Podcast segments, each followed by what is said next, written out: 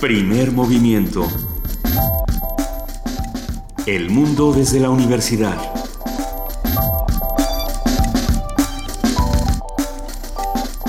Muy buenos días, son las 7 de la mañana con 4 minutos de este 16 de diciembre, miércoles. Estamos en Radio UNAM y arrancamos así primer movimiento. Luisa Iglesias. Querido Benito Taibo, muy buenos días. Buen día a todos los que nos están escuchando. Y muy buenos días, querida jefa de información, Juana Inés de ESA. ¿Cómo están? Buenos días. Qué gusto estar de vuelta con ustedes. Tenemos, tenemos muchas noticias en este programa. Muchas. Eh, ah, vamos a arrancar eh, hablando nada más, o mencionando brevemente que desaparecieron eh, dos esculturas, las esculturas del Quijote montado sobre su caballo y Sancho Panza montado sobre su burro, que fueron robadas de la Plaza del Quijote, que está en la primera sección del bosque de Chapultepec, y, en un giro, este... Si usted se las llevó por error, si no tenía que llevar al intercambio, si tuvo un momento de pánico de camino a, la preposada, devuelvan. Que dice el vigilante que iba caminando por ahí, que de pronto no la vio, que si se fueron andando en caballo, que a dónde se fueron, que cuál molino. Y bueno, pues ya no están, ¿no? Qué raro.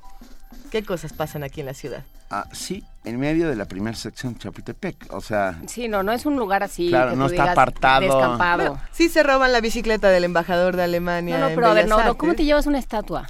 O sea, la bicicleta pues era de titanio y no sé cuántas cosas, seguro no pesaba, pero... Yo estas no sé de qué tamaño eran, pero el Morelos que estaba en la carretera de Cuernavaca desapareció completo también. Dejaron las patitas del caballo.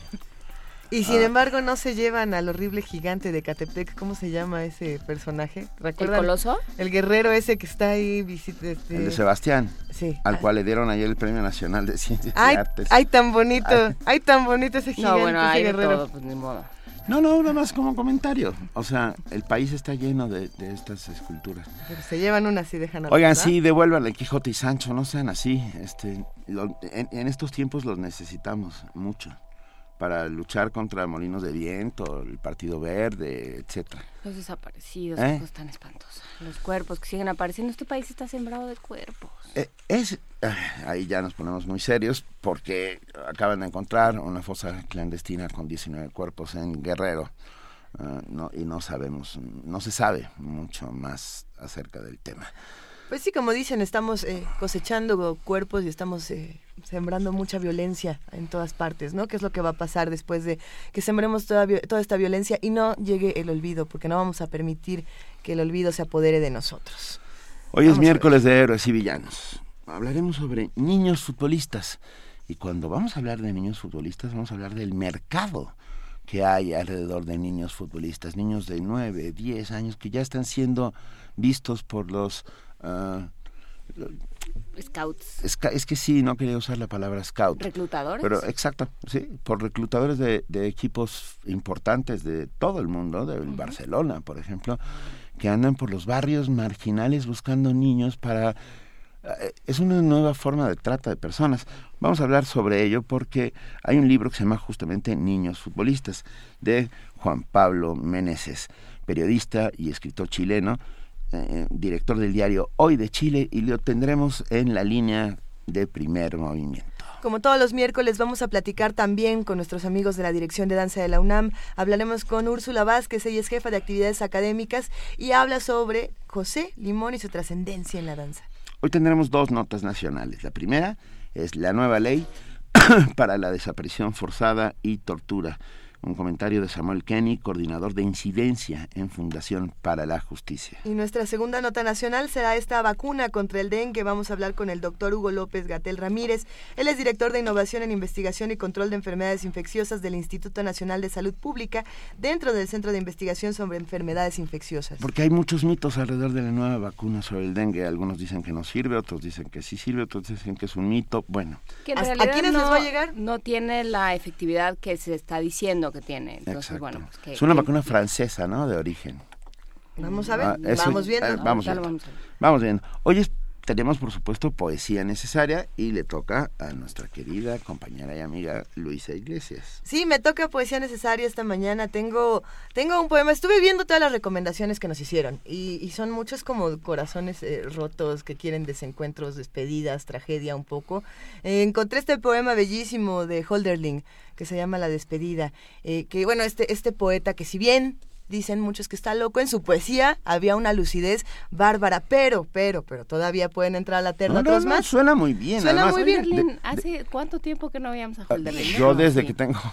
Pero, Como pero bueno, este, Sí. este poema de Holderlin yo creo que es bellísimo. Y, Y si la alguien traducción tiene- es buena, sí. La traducción es buena. Realmente nunca será tan bueno como el idioma original por, la- por toda la, la sonoridad que tenía Holderlin. Pero si alguien tiene alguna recomendación adicional, alguno que quiera entrar a- al quite, por favor escríbanos con el hashtag Poesía Necesaria. Estamos en arroba P Movimiento y en diagonal Primer Movimiento UNAM. También pueden eh, llamarnos por teléfono al 55 36 43 39. ¿Qué quieren escuchar en esta antología poética sonora? En nuestra mesa del día, el Partido Verde o por qué no sirven las multas. O sea, se le multa y se le multa y parece que no sucediera nada. Una conversación con el doctor Horacio Vives, licenciado en Ciencia Política por el Instituto Tecnológico Autónomo de México, doctor en Ciencia Política por la Universidad de Belgrano, en Argentina. Además ya tiene un rato que no hablamos con el doctor Horacio Vives. Va a estar, eh, va a estar buena esta conversación. Qué gusto tenerlo aquí en la cabina. Vamos a cerrar el primer movimiento esta mañana hablando con Jorge Linares, coordinador del programa universitario de bioética, que tiene preparada una, una participación que esperemos disfruten. Nosotros en este momento son las 7 de la mañana con 10 minutos. Arrancamos primer movimiento, arrancamos nuestro primer corte informativo y le damos la bienvenida a nuestra compañera Cindy Pérez Ramírez. Muy buenos días, Cindy, bienvenida. Muchas gracias, Luisa. Buenos días, Benito, Juana Inés. Buenos días a todos. Buenos días.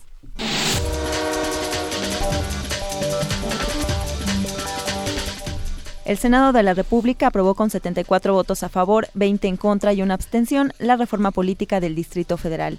De acuerdo a la reforma, la Ciudad de México no será denominada como Estado, ya que es una entidad de la República Mexicana. El Distrito Federal obtendrá autonomía, derechos y obligaciones propias y contará con un régimen interior. La ciudad continuará siendo sede de los tres poderes y capital de la República. Los senadores aclararon que la única manera de que la Ciudad de México se convierta en Estado es que los poderes de la Unión cambien de sede.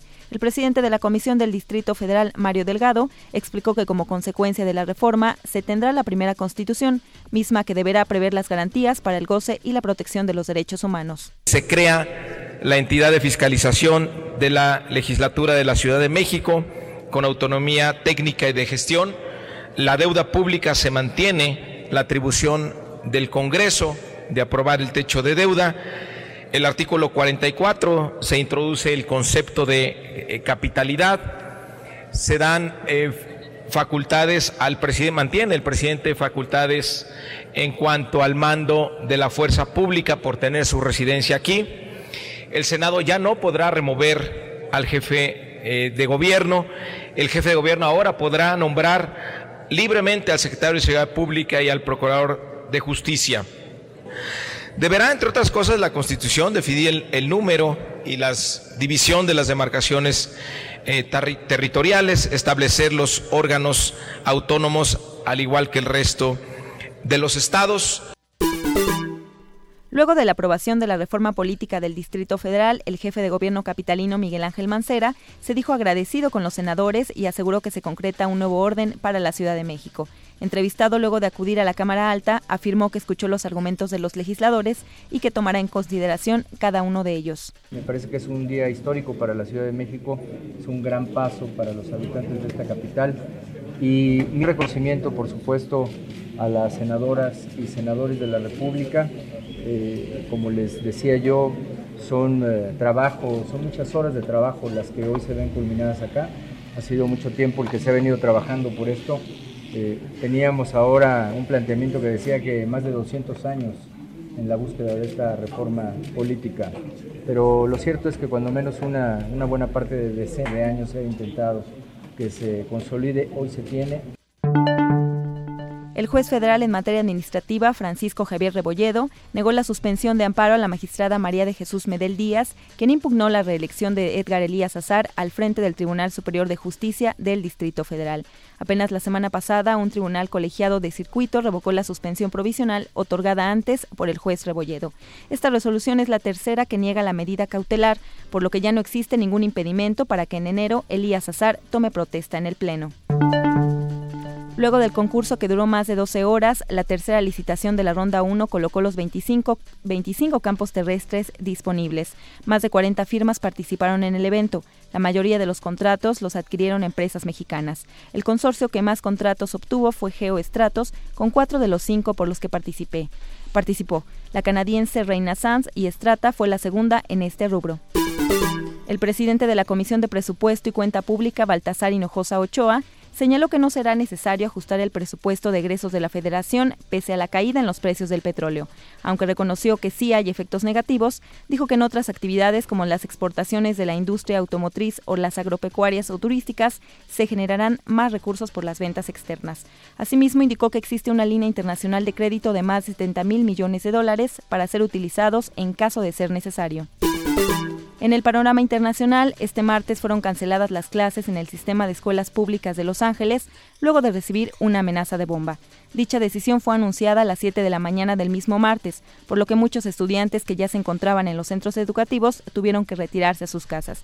El superintendente de Distrito Unificado Escolar de Los Ángeles, Ramón Cortines, señaló que un miembro del Consejo Escolar había recibido una amenaza electrónica dirigida contra varias escuelas, por lo que se suspendieron inmediatamente las clases para no asumir riesgos y registrar uno por uno todos los centros educativos de la ciudad. Arrancan conversaciones para la paz en Yemen. Naciones Unidas dio inicio este martes en Suiza a las conversaciones de paz sobre Yemen, destinadas a acabar con nueve meses de enfrentamientos que han dejado hasta ahora casi 6.000 personas muertas. El portavoz de la ONU en Ginebra, Ahmad Fauci, explicó en qué consiste la iniciativa que se llevará a cabo durante el transcurso de esta semana. Las consultas auspiciadas por la ONU tienen el objetivo de encontrar una solución duradera a la crisis de Yemen.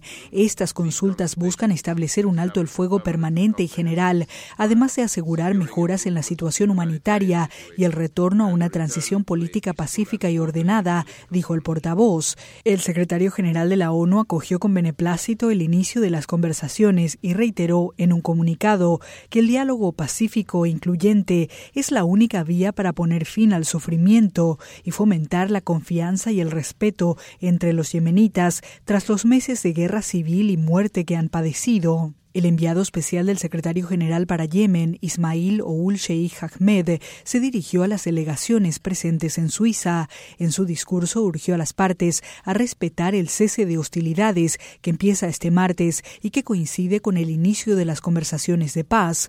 Las partes presentes en las conversaciones incluyen al gobierno de Yemen y al movimiento Husi, quienes se comprometieron al proceso de acuerdo con una resolución del Consejo de Seguridad emitida en abril pasado. Rocío Franco, Naciones Unidas, Nueva York. Este martes fue aprobada por la Comisión Europea la creación de una Guardia Europea de Costas y Fronteras con las que se establece una sesión de soberanía ante los retos que planean la crisis de refugiados y de seguridad. El Ejecutivo Comunitario señaló que esta nueva agencia contará con 1.500 agentes y se podrá intervenir cuando las deficiencias persistan en un Estado miembro bajo presión migratoria significativa y cuando eso ponga en peligro el área Schengen. Dos hombres y una mujer fueron detenidos por la policía francesa al ser considerados sospechosos de los ataques terroristas de París del 13 de noviembre y del ataque a una tienda kosher. Fuentes judiciales detallaron que uno de los detenidos es considerado sospechoso periférico en la investigación sobre los atentados de París, mientras que el otro hombre y la mujer son acusados de proveer armas a Medico Valley, el sujeto que mató a un agente de la policía y a cuatro personas más en una tienda kosher de París el pasado mes de enero. Hoy en la nota de la UNAM, el investigador de la Facultad de Ingeniería de la UNAM, José María Matías, señaló que la televisión que actualmente tenemos, desarrollada en los años 40, equivale a tener autos de esa época circulando por las calles, por lo que la transición digital es importante para el desarrollo tecnológico. Mayor calidad en audio y video, más canales, liberación del espectro y ampliación de la banda ancha, entre otros. Asimismo, indicó que la televisión digital terrestre permite colocar los canales con menor espaciamiento, con lo que se consigue tener un mayor número. Además, cada uno puede transmitir cuatro videos, tres en calidad estándar y uno en alta definición.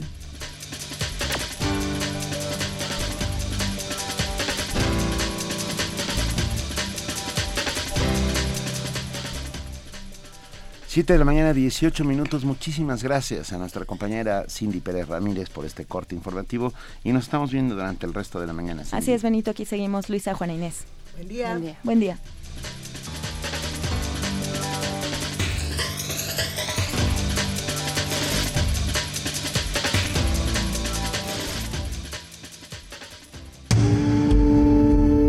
Primer movimiento. Donde todos rugen, el puma ronronea.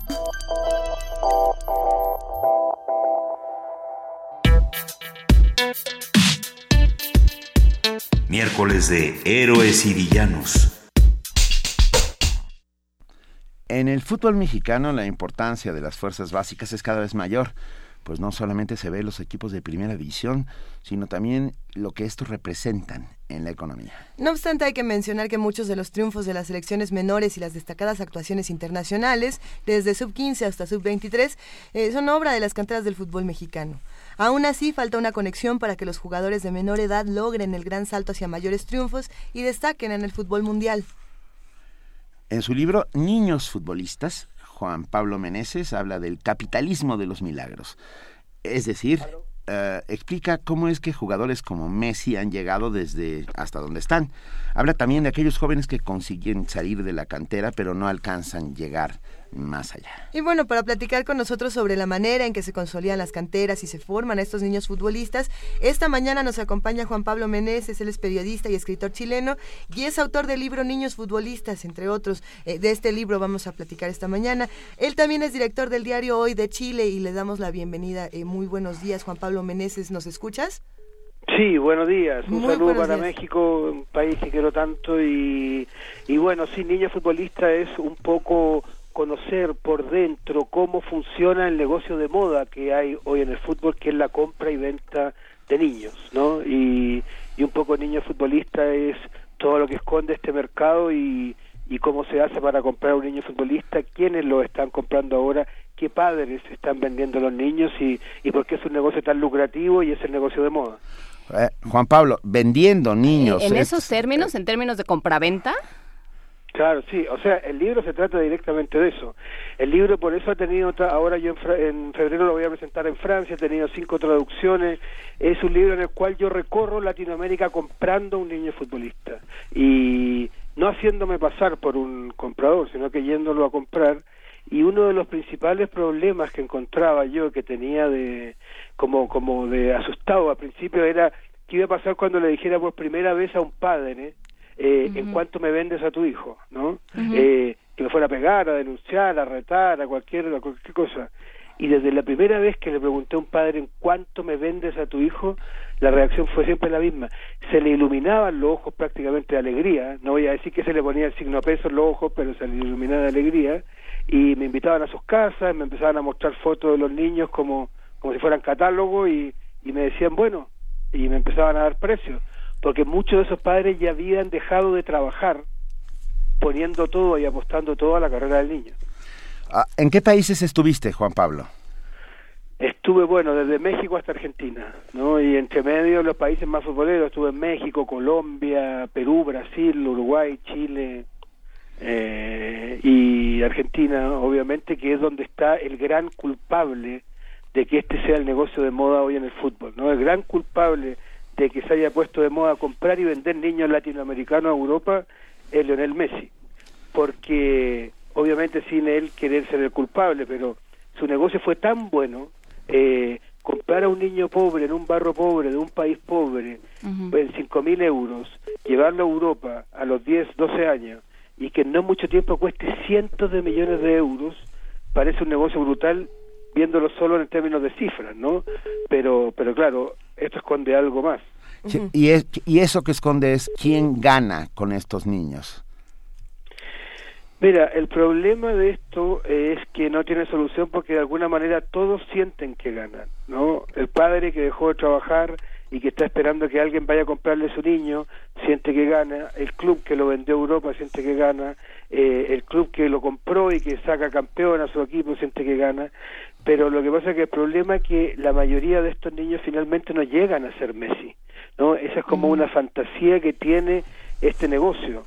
El fútbol es la telenovela de los hombres y en las telenovelas solo conocemos los finales felices. Conocemos la historia de Messi, que llegó hasta el final, la de Chicharito, la de Neymar, pero la realidad es que la mayoría de los jugadores quedan en el camino y, y a veces ahí quedan tirados. A ver, ¿cómo son las, los finales infelices? Sí, bueno, eh, Niño Futbolista es un libro que tiene varios de esos finales infelices, está, está contado. hay eh, la mayoría de los niños eh, que no que no funcionan eh, regresan a sus países sumidos en una gran frustración porque cuando se van se van con mucha ilusión. Hay casos de niños africanos en Italia que fueron a jugar de jóvenes de niños y después desaparecieron y aparecieron involucrados en redes de de prostitución y de, y de tráfico de droga, porque después desaparecieron y nadie los quería mandar de vuelta a sus países. Hay la historia de un niño argentino que ganó un reality en Argentina, eh, contratado por el Real Madrid, fue a entrenar, se lesionó una vez y después quedó tirado y abandonó su carrera. O sea, son finales bastante bastante duros, digamos, porque esta es una historia de ilusiones, ¿no? La ilusión de querer eh, triunfar como futbolista, la ilusión de poder eh, querer salir adelante, eh, está presente en todo el fútbol y está presente en todo el libro. Sí, pero hay una parte más perversa que es la ilusión de los padres de que el niño, como decimos en México, lo saque de trabajar. No, eso sí, eso está presente todo el tiempo desde, desde un desde un comienzo, pero está toda la cadena involucrada, incluso los niños. A mí me pasaba, hay un video de Maradona cuando él tenía 10 años, que está en YouTube, que le preguntan, ¿qué esperas tú del fútbol? Y Maradona teniendo 10 años dice, ser campeón del mundo. Bueno, después fue campeón del mundo. Yo a estos chicos le iba preguntando lo mismo en los distintos países. ¿Qué esperas tú del fútbol hoy? Hoy, en el 2015, ¿no? ¿Cómo está el fútbol actual? Uno me decía, espero comprarle un taxi a mi abuelo. Otro, ponerle un salón de belleza a mi madre, me decía uno en Colombia. Otro, quiero comprar muebles para mi casa. O sea, los mismos niños también ya ven en el fútbol una salida, eh, un trabajo, una cosa que les va a servir para comprar eh, para comprar cosas. Entonces, la cadena incluso parte de, de, de, de estos niños que ya saben que, que, el fútbol es para ganar dinero y que es una empresa familiar en la que están todos eh, involucrados. Ahora, claro, si un padre deja su trabajo y se va a, España con su familia porque el niño de los 10 años jugaba fútbol, el niño a los 11 años no le puede decir al padre, ahora quiero ser astronauta, ¿no? El padre le va a decir, cállate y sigue jugando porque ya nos venimos para acá, digamos. Eh, no, nos interesa también saber entonces cuánto es que cuesta un niño. Mira, eh, lo más fuerte de este negocio es que son muy baratos, ¿no? Los niños, en la medida de que eh, no tengan nada firmado por ningún club. Si tú encuentras un niño que sea un real talento en Ciudad de México, en un barrio periférico, y que sea un real talento, tú lo vas a poder comprar por 200 dólares, 200, 300 dólares directamente con sus padres, ¿no? Eh, lo que pasa es que encontrar un real talento hoy en un barrio periférico del DF, o en un barrio periférico de, Brasil o un barrio periférico de Colombia es prácticamente imposible, porque esto ha desatado una carrera y una cadena de que todos los clubes incluso los clubes europeos se están instalando en Latinoamérica, se están instalando en los barrios y están fichando, marcando como se marca el ganado, han visto esa imagen que le ponen un fierro caliente, lo van marcando, lo están haciendo eh, firmar papeles para que el día de mañana, si estos niños triunfan, ellos se queden con una parte, ¿no? que se llama el bono solidario que da la FIFA. Entonces es muy difícil encontrar un niño que todavía no haya firmado nada, siendo que sea un talento. Juan Pablo, a, mí me suena a mafia todo esto. ¿Tú crees? Pero la FIFA. No, bueno. La FIFA mafia, Benito. La FIFA y todos los clubes.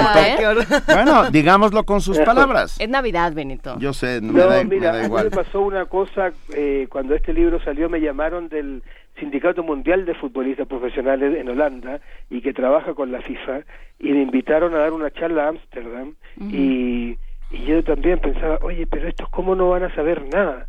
Lo único que se me ocurrió decirle que el viaje era tan largo de Santiago que le dije, bueno, pero mándenme un pasaje en primera.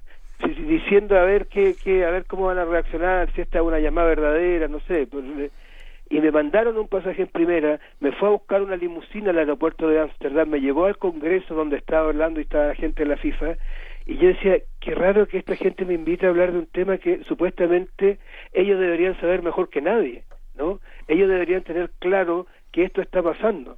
Y, y me hicieron dar una charla y después el Sindicato Mundial de Futbolistas hizo un llamado abiertamente a la FIFA a regular esto a partir de este libro Niños Futbolistas. Después se sancionó al Barcelona, pero sin embargo sigue ocurriendo igual. Uno entra, se pone en Google y pone niños futbolistas y van a salir que en el último tiempo se han seguido fichando y fichando jugadores y fichando jugadores porque es un negocio muy lucrativo y es el negocio de moda hoy en el fútbol. No, es que además es muy rentable porque, bueno, este, no sé cómo puedas medir el talento a esa edad, o sea, yo no tengo la menor idea. Pero, pero bueno, pues si por 200 dólares para un club internacional, pues bueno, puedes tener a todos los niños de la cuadra Ah, o del 200.000. barrio. Claro, por eso, es que lo que pasa es que ¿Y yo algunos compré uno, o sea, el libro yo voy a comprar a uno, pero ellos hacen, compran de barrios, Sí. de ciudades, digamos. O sea, se instaló ahora, el Paris Saint Germain se instaló en una favela de Brasil, inscribió a toda una, una a un cerro de, de, de Brasil, ya está, con los niños ya son del Paris Saint Germain. Eh, entonces, si de ahí sale un futuro jugador, ya se va directamente a Francia, ¿no? Entonces, ese problema que además va desvirtuando el fútbol. O sea, cuando yo estuve en, eh, en Guadalajara, en las canchas de la periferia de Guadalajara, por ejemplo, y le preguntaba a los chicos dónde quiere jugar, ninguno me decía, o sea, cada tanto me decía uno que me decía en la Chiva o en el Atlas, pero la mayoría me decían en el Barcelona, en el Real Madrid, en el Chelsea, en el Manchester, porque ya incluso los niños en México saben que la salida que tienen y el lugar donde ellos quieren jugar es en la Liga Europea. Entonces ya está todo un poco atravesado por este negocio de jugar en la Liga Europea, salir vendidos para allá y que allá está realmente el negocio. Entonces, claro, es muy barato comprar un niño y además eh, es muy a- ahora es un negocio complicado. Está entrevistado el manager de Maradona, el histórico Guillermo Coppola, y él da algunos tips. Todo el libro dan tips, ¿no? De dan claves cómo hacer para comprar un chico. Entonces él decía tiene que ser rápido, por ejemplo, porque si es lento eh, nunca va a poder llegar. Si es rápido pero juega mal le podemos arreglar la técnica. ¿No? Otro decía, tiene que tener mucho carácter, salir adelante, ser encarador en la vida y no sé qué, tiene que tener mucha personalidad.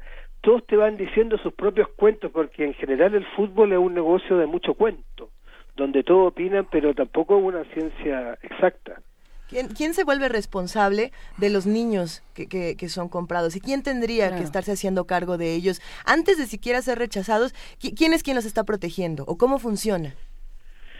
Mira, eh, en términos eh, en términos legales, digamos, el, el, el tema es, es brutalmente fácil, ¿no? En, en el libro está explicado y, y y es que uno puede ir a una notaría, digamos, y decir yo vas a ser el padrino de este niño y listo, se firma una notaría que firman los padres y chao, se acabó. Y el niño sigue con sus padres, sigue con su familia, y pero llega una persona que tiene un poder y que lo está negociando en con otros países. En la medida que ese niño destaque, empiezan a llegar eh, empiezan a llegar más, más gente, ¿no? Y, y ahí se empieza a crear una cadena en la que todos quieren eh, ganar eh, ganar alguna parte, ¿no? Que es, es otra parte del, del negocio. En la medida que el niño triunfa, más gente se va acercando y más presiones va teniendo.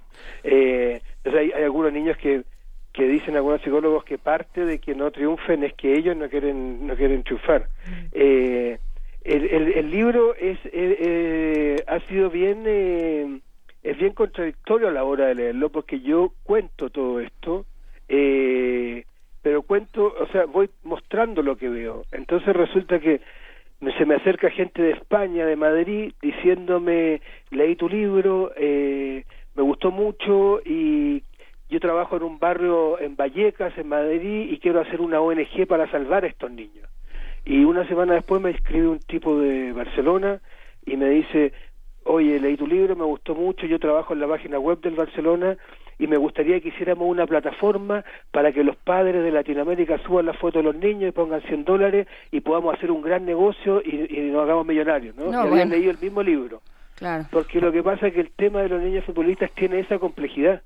Eh, y ahora puede haber muchos padres escuchando que no les parece nada de raro lo que estamos hablando y dice al contrario, yo quiero que mi hijo sea futbolista y quiero manejarlo y quiero entregarme a esa, ¿no? Aparece el papá de Neymar hablando y el papá de Neymar dice yo soy el papá de Neymar dentro de la casa. Doy un paso fuera de la casa, de mi casa y paso a ser el presidente de la empresa Neymar hay mucha gente dice, uy, puta, qué padre terrible, y muchos otros van a decir, uy, qué bueno, parece lógico. Es, es, es bien complejo el tema. Juan Pablo, me, estoy, que, estoy pensando en los aspectos psicológicos del tema, en la presión a la que son sometidos estos niños. ¿Hablaste con algún psicólogo? ¿Cómo pierden la infancia en este camino? ¿Cómo se convierten solamente en una suerte, claro, la presión, una suerte de máquinas de hacer dinero? Sí, sí, son máquinas de hacer dinero, son eh, son adultos muy tempranos, ¿no? Son adultos muy tempranos, pero también son víctimas y, y, diría yo que son víctimas también del sistema, porque nosotros vivimos en un, o sea, en el mundo actual eh, en el cual el fútbol transforma todo en fútbol. O sea, eh, resulta que si yo agarro a un niño de Tepito que tiene 10 años y me lo llevo a vivir a, Madrid, a trabajar eh, ocho horas diarias en un campo de algodón, me van a decir que es explotación, niño esclavo. Claro, explotación infantil. Si me lo llevo de Tepito a trabajar ocho horas en el campo del Bernabéu, van a decir que es el nuevo ídolo del fútbol mexicano. Claro. Aunque tenga los mismos diez años. ¿Y las leyes, Juan Pablo? ¿No hay leyes que protejan a todos estos niños? Eh, no, ese, es el otro tema, es un, es un, es un, es un problema sin solución en el cual yo creo personalmente, yo no, yo soy un periodista, un cronista, un escritor que trato de poner los temas sobre la mesa, no, no, no tengo soluciones por mucho que hasta la FIFA me haya llevado a, a dar una charla, ¿no? Eh, entonces yo creo que lo que se puede hacer es tomar conciencia de alguna manera y que la próxima vez que los diarios deportivos de México o de cualquier país pongan la foto de un niño de 11 años que fue vendido al Barcelona, digamos, por lo menos, eh, oye, acá quizás hay algo malo, algo bueno, pero en términos de leyes no hay nada. ¿Por qué? Porque cada vez que se hace una ley, y en Latinoamérica lo sabemos muy bien, echa la ley, echa la trampa, digamos, ¿no? Entonces, por ejemplo, cuando Messi se fue a jugar, al Barcelona, que tenía 10 años, ya estaba prohibido vender niños a Europa. Entonces, ¿qué es lo que hizo el Barcelona? Contrató al papá de Messi para un trabajo administrativo, cosa que él nunca hizo. Y claro, de repente llegaba un tipo a trabajar a un trabajo administrativo al Barcelona y resultaba que tenía un hijo que era muy bueno para el fútbol, así que jugaba fútbol, digamos, ¿no? Eh, ahora los clubes europeos están poniendo la escuela en Latinoamérica. Entonces, tampoco, ¿cómo vamos a frenar eso? ¿Cómo vamos a frenar que la gente se mueva de un país a otro? Eh, entonces yo creo que si no se toma conciencia dentro del periodismo deportivo, la hinchada, eh, la, la, la, misma cultura deportiva de que no hay que comprar niños futbolistas, el negocio se va, yo creo que se va a poder regular un poco más. Y, y siento que el periodismo deportivo es bastante responsable. Siempre digo, lo dije, la última vez lo dije en la FIL de Guadalajara, donde se va a presentar esta nueva edición del libro, es el éxito de este libro no es mío, sino que el éxito de este libro es el fracaso del periodismo deportivo. Porque este es un tema que lo debería haber abordado el periodismo deportivo y no yo. Y el fracaso de nuestra sociedad como tal, ¿no? La, la dimensión social del asunto no es, no es raro, digamos. O sea, si el fútbol se convierte en la gran herramienta de movilidad social en, en una de las que nos quedan, porque ya casi no hay, en, en América Latina, ¿no? Si de pronto una familia, ya, o sea, el niño ya no quiere ser campeón del mundo como quería Maradona, sino quiere mantener a su familia, ¿no? Hubo una película en México, Rudo y Cursi, con Gael García y, y Diego. Luna. Eh, justamente sobre esto, ¿no? Sobre el fútbol como la manera de tener alguna alguna posibilidad de moverse en el mundo, de salir, de salir de un de un futuro sin futuro, ¿no? Y eh, si, eso, si eso sucede en América Latina y si hay un niño que se puede vender, se puede comprar a un niño por 200 dólares, pues es porque no hay otra salida, porque la familia dice o, o es a través del talento de este niño o no salimos nunca. Claro, lo que pasa es, muy interesante ese tema, porque de partida el primer punto es, claro, si todos los niños fueran Messi, digamos, todos los niños que juegan y que se venden fueran Messi, claro, ahí podemos hablar de movilidad social de alguna manera y podemos decir, bueno, se va a sacrificar uno, eh, pero porque va a salvar a mil, porque la familia va a salir adelante y son todos Messi, todos millonarios y esto resultó ya. Eh, listo, hubo una, una salida. Pero resulta que la mayoría no llega. Entonces, ¿qué es lo que pasa? Al comienzo de esta entrevista yo te decía que la primera vez que yo me acercaba a un padre y le decía cuánto me vende a tu hijo, él eh, en, en, vez de enojarse, se alegraba, me llevaba a su casa y me mostraba fotos y álbumes del niño jugando. Ese padre, cuando me mostraba las fotos, que era como si me mostrara un catálogo de una lavadora, porque me iba explicando cosas, mira acá, esta foto acá y acá, eh, estaba realmente ilusionado, realmente ilusionado, porque había alguien que podía estar interesado en llevar a su niño a Europa, pero además, y que tiene que ver con tu pregunta, estaba ciertamente orgulloso y, y, me lo decían varios en varios padres me decían estaban orgullosos y, me lo repitieron en Colombia en México en Perú en Perú me lo dijeron mucho eh, esto de que que el niño era muy bueno para el fútbol y además que no estaba metido en la droga no que ver cómo este niño talentoso que había tenido que elegir entre estos dos caminos y había elegido el fútbol. Entonces ahora iba a poder ser el Messi. Entonces resulta que, claro, como sociedad en Latinoamérica estamos un poco entrampados en que nuestros barrios periféricos, nuestras zonas más pobres, nuestro hijo va a ser el Messi o nuestro hijo va a ser el Chapo y no tienen otro, otra salida y no tienen otro camino y los sistemas que nosotros como latinoamericanos eh, no hemos podido dar otra solución. Ahora resulta que no es es casi imposible ser Messi, casi imposible ser el Chapo, y todos van quedando en la mitad, sino en las primeras líneas votados. Entonces, nosotros no hemos podido dar otra alternativa que no sea esa. Eh, que se vea el fútbol no como un deporte. En Europa ya el fútbol para los niños dejó de ser un deporte, porque resulta que eh, el otro día Edimburgo, en, una, en un campeonato de niños inferior, de categorías menores, eh, tuvieron que suplementar el, el, equipo con, con, niñas, mujeres, porque ya los niños no juegan, porque las divisiones inferiores están todos eh, latinoamericanos, africanos, que ven el fútbol como una salida a la pobreza, ¿no? eh, como, como un desarrollo económico, y si no, ese es la droga. Eh, pasa esto con los niños futbolistas, pasa esto con los niños actores, pasa con los niños cantantes, pasa con los niños que tienen diferentes trabajos en nuestro país, en el resto del mundo. Y, y, no sé, sucede, por ejemplo, que nos dicen, bueno, no quieres eh, que pasen estas cosas eh, en cualquier otro tema, ¿no? No quieres que los grandes corporativos se apoderen de los mercados de, no sé, de maíz, entonces no compres ese maíz. Pero ¿qué hacemos en este caso? ¿Dejamos de ver fútbol?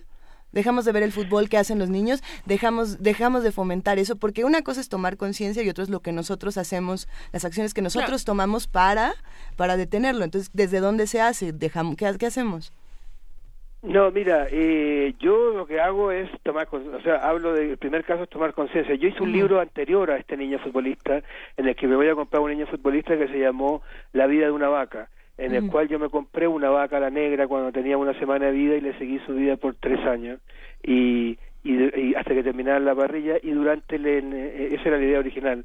Eh, y eh, durante y hacía el libro muchas veces dije oh, me, me gusta bien la carne porque matar animales es malísimo, pero a veces comérselo es riquísimo, lleva una contradicción del sistema en el que vivimos y si no lo tomamos la conciencia sí, vamos a terminar en un fanatismo de o no, no podemos ver la carne o, o, no podemos soportar a la gente que no quiera comer carne, entonces eh, hay que tomar conciencia y después de ese libro terminé siendo un carnívoro, igual como era al comienzo, pero un carnívoro consciente con lo que claro, mis amigos vegetarianos me dijeron que será mucho peor ser un carnívoro consciente.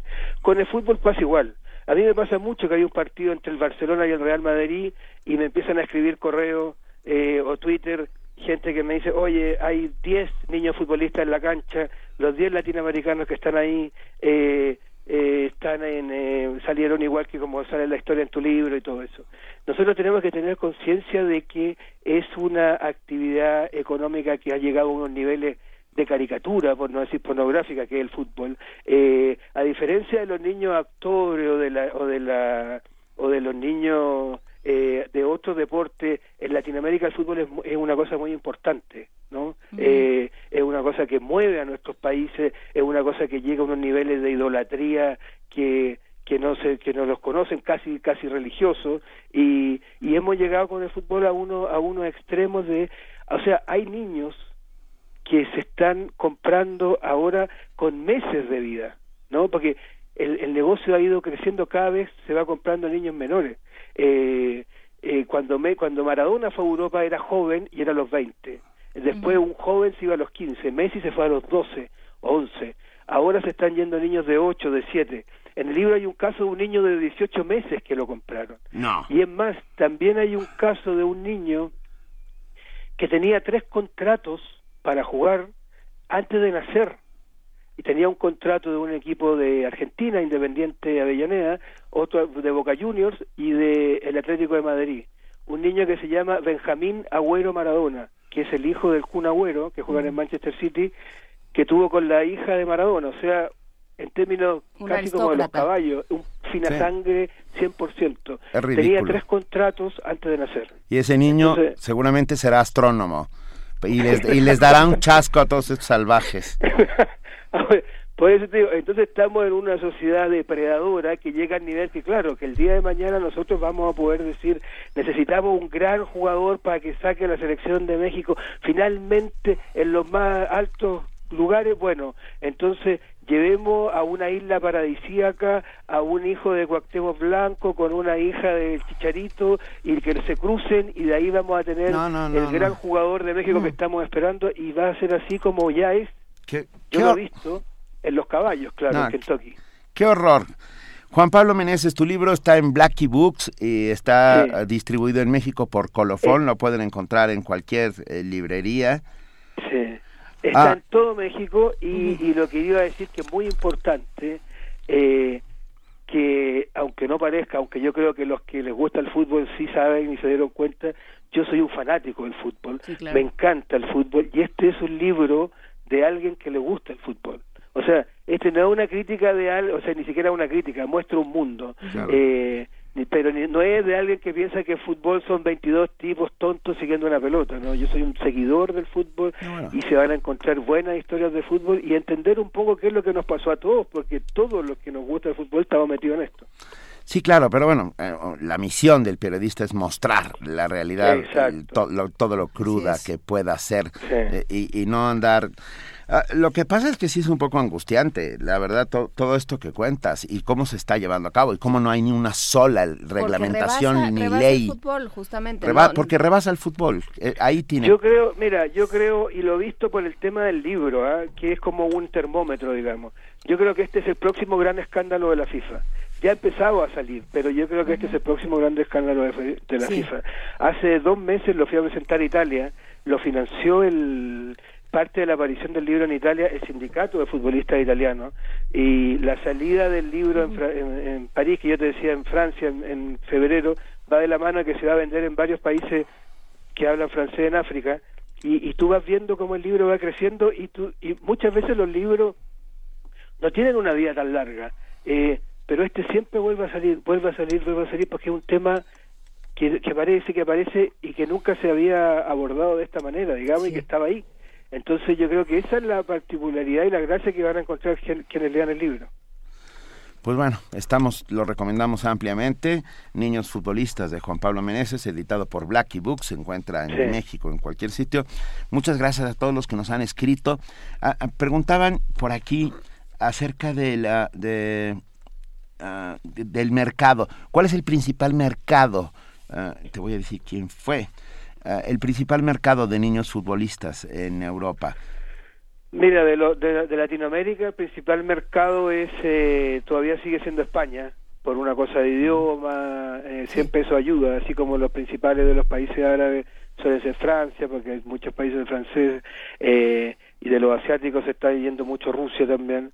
Eh, entonces, el principal es, eh, eh, eh, España, sigue siendo España, y los que y los, y los más los jugadores que, que siguen costando más son los brasileros todavía. Eh, aunque han aumentado mucho los argentinos y los uruguayos y están creciendo. México ha tenido mucho, mucho muchos jugadores destacados eh, que se han, han sido sorpresa en divisiones menores en, en Barcelona. Siempre hay un mexicano. Pasa que después, no sé, no termina llegando. Ahora, claro, hablamos así, pareciera que estuviéramos hablando de carros o de Sí, bicicletas, sí. ¿no? Se están- pero, pero claro, cuando uno entra en este mercado termina hablando así de, de, no es que yo lo hable así de ser una persona desalmada, sino que es porque así se habla dentro de este mercado. Claro. Porque en esos términos se está manejando. Claro. Claro, y entonces de repente te dicen, eh, eh, o sea, a mí me entrevistaron en el, en el país de España y me decían, oye, pero ¿cómo? Y me criticaban, ¿cómo te fuiste a comprar un niño futbolista y no sé qué, pa, pa, pa?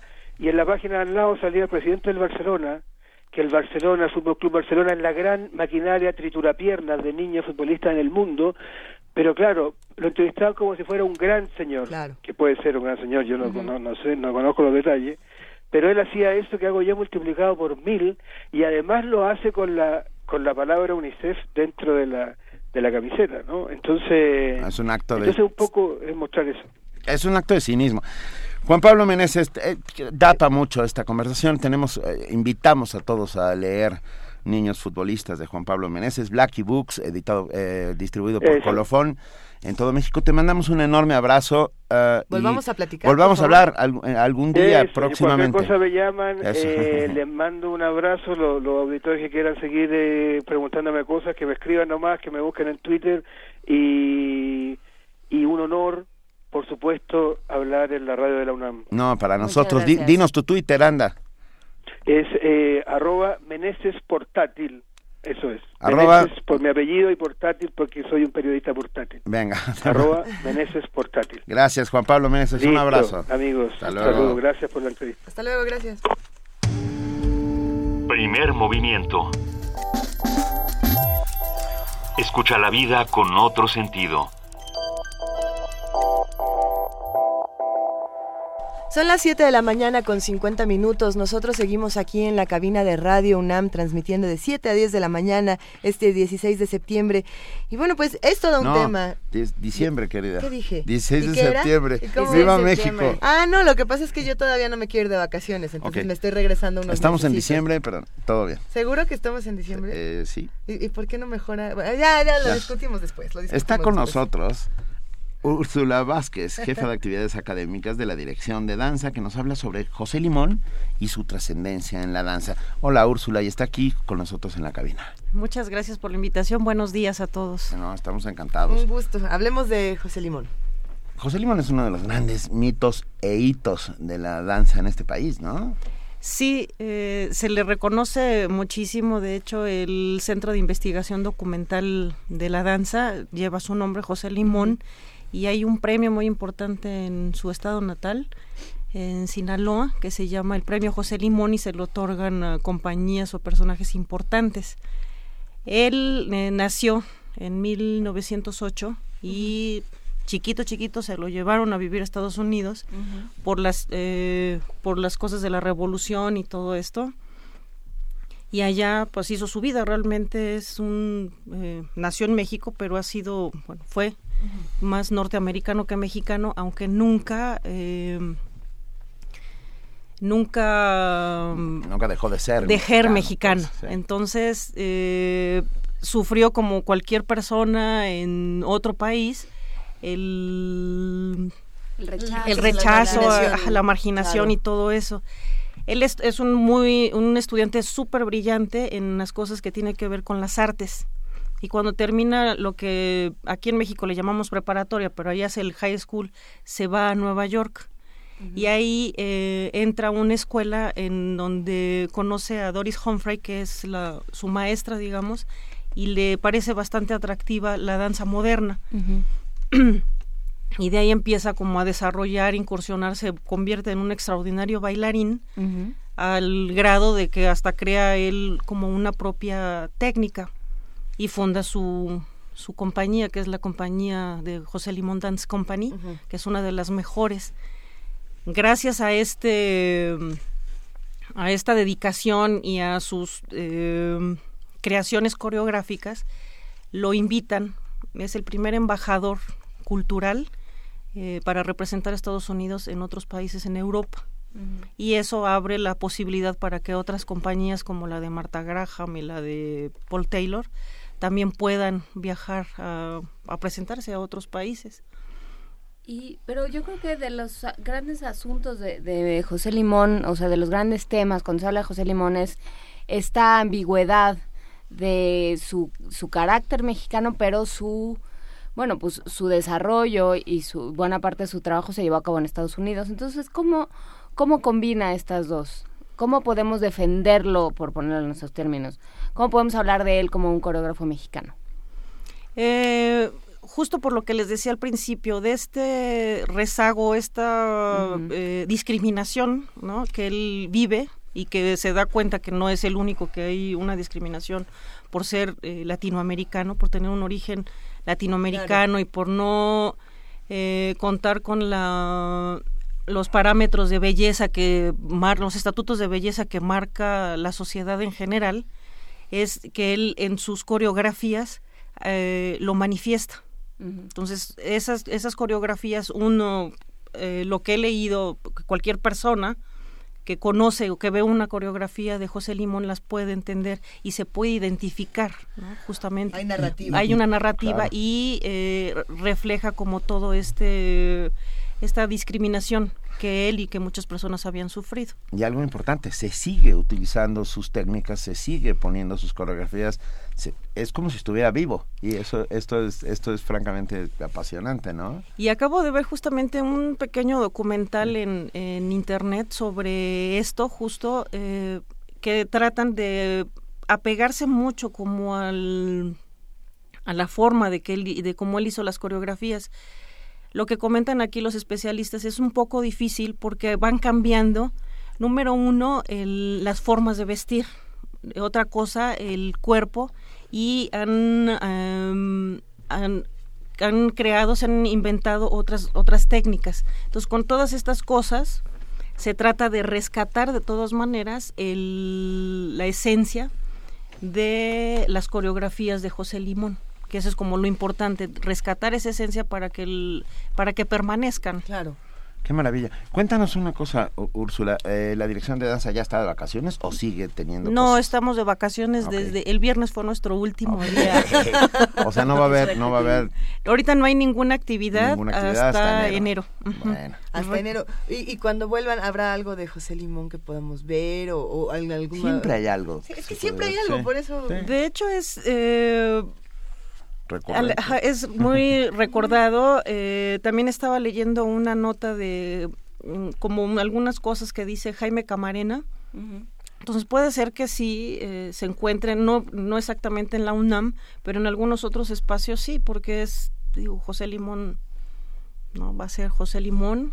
Será por siempre. Será por siempre. Y, se va a tratar de rescatar. La manera de inmortalizar precisamente a estos creadores, a estos artistas, es eh, revisitando su trabajo constantemente. No solamente buscando videos en YouTube, asistiendo a, estos eventos. Asistiendo a la danza. Eh, Angélica Klein siempre nos dice en este espacio, la danza es un derecho. ¿No? Y la, manera de ejercerlo es pararnos a bailar aquí, como también asistir a todos los eventos y reconocernos en toda esta cultura. Y documentarnos también, ¿no? Y documentarnos también, exactamente, porque son personajes, eh, cada uno, eh, personajes muy interesantes, sus propuestas, la propuesta de cada uno de los coreógrafos aquí y en cualquier parte del mundo siempre son interesantes, son el punto de vista que tienen sobre su realidad o sobre la realidad en la que vivimos. Nosotros vamos a seguir al pendiente de todo lo que está haciendo la Dirección de Danza de la UNAM. Les deseamos unas felices vacaciones, pero en enero seguimos, seguimos todos juntos por acá. Claro que sí, muchas gracias por la invitación. Un placer, Úrsula Vázquez. Úrsula Vázquez, jefa de actividades académicas de la Dirección de Danza de la UNAM. Felices fiestas, un abrazo. Gracias igualmente. Hasta luego. Hasta luego. Primer movimiento. Donde la raza habla.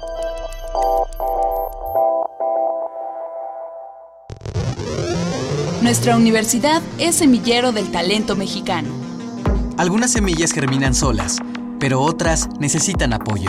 Hola, mi nombre es Adriana Ives Sosa Bonilla, tengo 25 años, estudio la licenciatura de Trabajo Social, estoy en el tercer semestre y gracias a Fundación UNAM por el apoyo nutricional que me brindó, tuve mejor rendimiento académico.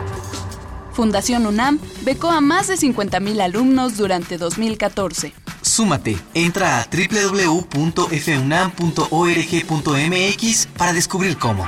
Con tus donativos hacemos posible lo imposible. Qué bien se siente regresar a la universidad un poco de lo que nos ha dado. Fundación UNAM. Habla Ricardo Anaya, presidente nacional del PAN.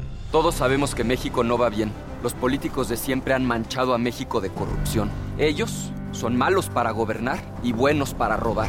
Pero nosotros, nosotros somos muchos, muchos más. Somos millones los que queremos cambiar a México, meter a la cárcel a los corruptos y que haya trabajo, que nos vaya bien a todos y que nadie nos diga que no se puede. De que se puede, se puede. Ricardo Anaya, presidente nacional del PAN. RTC y Conaculta te invitan a conocer Wikiméxico, un sitio con una amplia oferta de divulgación cultural que actualmente cuenta con más de 3.000 artículos sobre historia, arte, cultura, ciencia, tecnología y medio ambiente. Una plataforma que puedes consultar de forma gratuita. Encontrarás datos curiosos, un recetario, un cancionero y más de 84.000 documentos que comprenden desde la historia más antigua de nuestro país hasta la actualidad. Más información en www.wikimexico.com. Deforestación. Escasez del agua. Consumismo.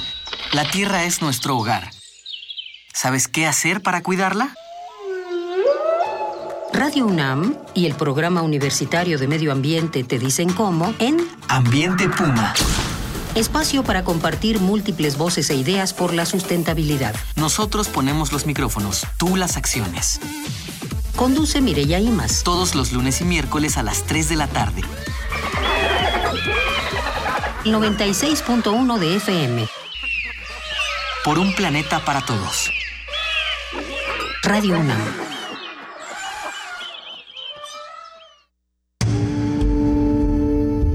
Primer movimiento. Información azul y oro.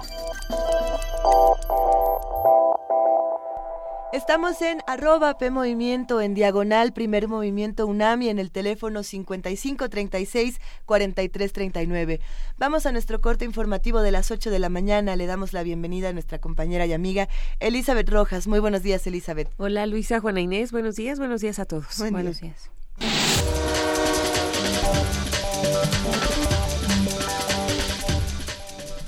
Los senadores que conforman las Comisiones Unidas de Justicia, de Seguridad Pública y de Estudios Legislativos aprobaron el proyecto para expedir la ley federal para prevenir y sancionar los delitos cometidos en materia de hidrocarburos.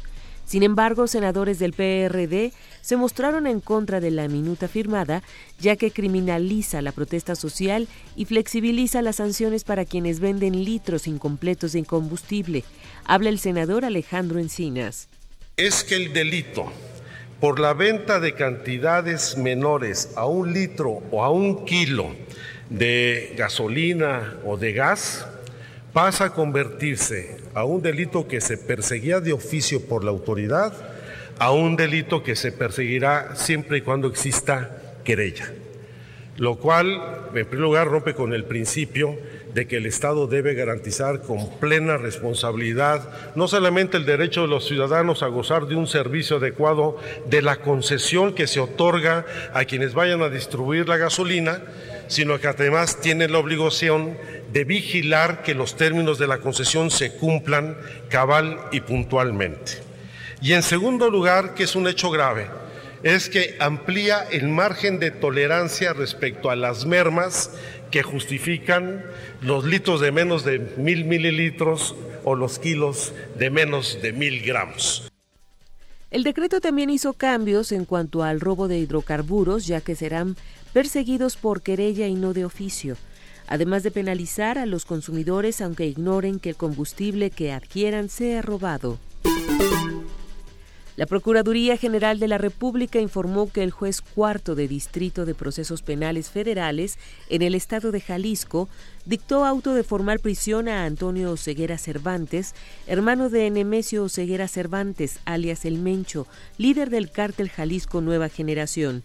Esto por su probable responsabilidad por los delitos contra la salud y portación de armas de fuego de uso exclusivo del Ejército, Armada y Fuerza Aérea. Cabe recordar que el procesado fue detenido el pasado 3 de diciembre por elementos de la Policía Federal que circulaban sobre una avenida en el municipio de Tlajomulco de Zúñiga, Jalisco. Un comando atacó a balazos un helicóptero de la Policía Federal en el poblado Temosachi, en Chihuahua. Según la dependencia, el pasado 10 de diciembre, elementos policíacos fueron agredidos con disparos por los tripulantes de 10 vehículos que viajaban en convoy por un camino de terracería. Los uniformados repelieron la agresión y detuvieron a 10 personas de seis vehículos, a quienes se les aseguraron 75 costales y tres bolsas con un peso de 919 kilogramos de marihuana, 12 armas largas, cartuchos diversos, seis vehículos, uno de ellos blindado, y 25 teléfonos celulares. El Pleno del Senado de la República aprobó la creación de la Secretaría de Cultura. Con 83 votos a favor, dos en contra y dos abstenciones, el dictamen determina que el Instituto Nacional de Antropología e Historia y el Instituto de Bellas Artes dependerán de la nueva entidad que sustituye al CONACULTA. Asimismo, se señala que la dependencia se encargará de delinear y promover los criterios educativos en la producción cinematográfica de radio y televisión y en la industria editorial, y dirigir y coordinar la administración de las estaciones radiodifusoras y televisoras pertenecientes al Ejecutivo Federal. De acuerdo al Senado del Grupo Parlamentario del PAN, Javier Lozano, el objetivo de la creación de la Secretaría de Cultura es reorganizar institucionalmente a este sector, hacerlo más eficiente y transparente. No hay ningún impacto presupuestal, no se crea más burocracia, no se está creando ningún elefante blanco. Y esto tampoco está afectando de ninguna manera el programa especial de cultura y arte que deriva del programa sectorial de educación pública y del Plan Nacional de Desarrollo vigente. O sea, quienes quieren ver en la creación de la Secretaría de Cultura un viraje en el modelo cultural, en la política pública cultural, está equivocado. Esto es un arreglo institucional, es una modificación a la ley orgánica de la Administración Pública Federal y 19 otras leyes para hacer correlativo el tratamiento que se tiene que dar a la nueva Secretaría de Cultura respecto de la vigente Secretaría eh, de Educación Pública. En el panorama internacional, en la mañana de este martes, agentes policíacos de Brasil irrumpieron en las dos residencias del presidente del Congreso brasileño, Eduardo Cunha, para registrarlas y recabar pruebas que confirmen su implicación en el caso Petrobras. La Fiscalía ha acusado a Cuña de poseer 5 millones de dólares en cuentas suizas, al parecer provenientes de sobornos realizados a través de Petrobras. También fueron registradas las casas y los despachos de dos ministros brasileños, de varios diputados y senadores, en su mayoría del Partido del Movimiento Democrático Brasileño, al que también pertenece Cuña. Mientras tanto, la Comisión de Ética del Congreso se reunió por octava vez para decidir si debe discutir o no la destitución de Cuña por mentir hace meses al afirmar que no tenía cuentas en el exterior. La OIEA Irán no realizó actividades para desarrollar armas nucleares después de 2008 se debe dejar atrás la desconfianza que había en Irán, dijo este martes el director general de la Organización Internacional de Energía Atómica, el OIEA, Yukiya Amano, tras entregar a la Junta de Gobernadores de ese organismo su informe final sobre los asuntos pendientes del programa nuclear iraní. Ese documento concluye que no se encontraron actividades relevantes para el desarrollo de un arma nuclear en Irán a partir de 2009. El OIEA también encontró que las actividades no fueron más allá de estudios científicos y de viabilidad y de la adquisición de ciertas capacidades y competencias técnicas, explicó a mano a la Junta. Agregó que las pesquisas tampoco encontraron indicaciones de desvío de material nuclear hacia un posible programa militar. Dadas las conclusiones del informe, la Junta del OIEA adoptó por consenso una resolución en la que concluye oficialmente las investigaciones sobre las posibles dimensiones balísticas del programa nuclear iraní. La resolución permitirá la pronta entrada en vigor del acuerdo alcanzado entre Irán, Estados Unidos, Rusia, China, Francia, el Reino Unido y Alemania, según el cual los inspectores del OIEA verificarán las actividades nucleares de Irán durante los próximos 10 años para que el país no desarrolle ese tipo de armas. Jordi Trujols, Naciones Unidas, Nueva York. El secretario de Estado de Estados Unidos, John Kerry, se reunió este martes en el Kremlin con el presidente ruso Vladimir Putin y el ministro de Exteriores, Sergei Lavrov para hablar sobre un posible acuerdo en la lucha contra el Estado Islámico y la transición en Siria. Kerry señaló que Rusia y Estados Unidos están de acuerdo en que el Estado Islámico es una amenaza común, por lo que enfatizó es necesario que las dos potencias encuentren puntos de coincidencia. Respecto al papel del presidente sirio Bashar al-Assad, el gobierno estadounidense ha cedido a la postura del Kremlin y aceptó que la marcha de al-Assad no sea condición innegociable para iniciar un posible proceso transitorio. El camino para construir la sociedad y alcanzar la paz en el país deberá estar marcado por la verdad, ya que sin ella no hay reconciliación posible, aseguró Iván Márquez, jefe negociador de las Fuerzas Armadas Revolucionarias de Colombia, Ejército del Pueblo, durante la firma del acuerdo parcial para resarcir a las víctimas del conflicto armado. Agradeció el trabajo de la Comisión Histórica del Conflicto y de sus víctimas, que evidenció la responsabilidad del Estado, sin embargo resaltó que se debe ir más allá de señalar a una de las partes involucradas. Asimismo, dijo esperar haber recogido fielmente todos los aportes y criterios de todos aquellos con quienes consultaron incansablemente los requerimientos para lograr la paz de Colombia.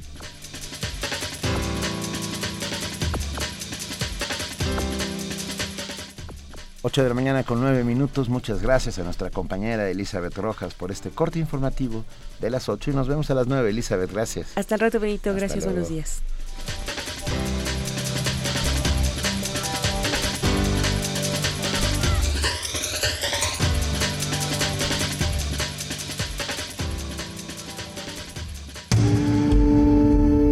Primer movimiento.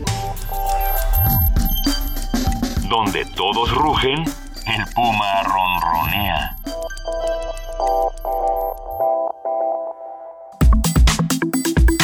Nota Nacional. En agosto del presente año, la Organización de las Naciones Unidas hizo un llamamiento para que el Estado mexicano tomara en cuenta las opiniones y vivencias de los familiares de las víctimas y de las organizaciones sociales en la estructuración del proyecto de la nueva Ley General de Desapariciones Forzadas. El organismo internacional destacó que las vivencias de los familiares, cargadas de sufrimiento, pero también de, sabiduría, según se dice, se tornan en importantes lecciones que habrían de ser retomadas en la futura legislación. El Senado de la República ya recibió la iniciativa del presidente Enrique Peña Nieto donde se propone que el delito de tortura sea imprescriptible y se castigue con una pena de prisión de hasta 30 años. Por otra parte, algunos de los senadores ya comienzan a aprobar la iniciativa del presidente en materia de desapariciones forzadas, pues consideran que los tipos penales que plantea se ajustan a los esquemas internacionales de protección de los derechos humanos. Todo esto lo vamos a ir explicando en esta nota.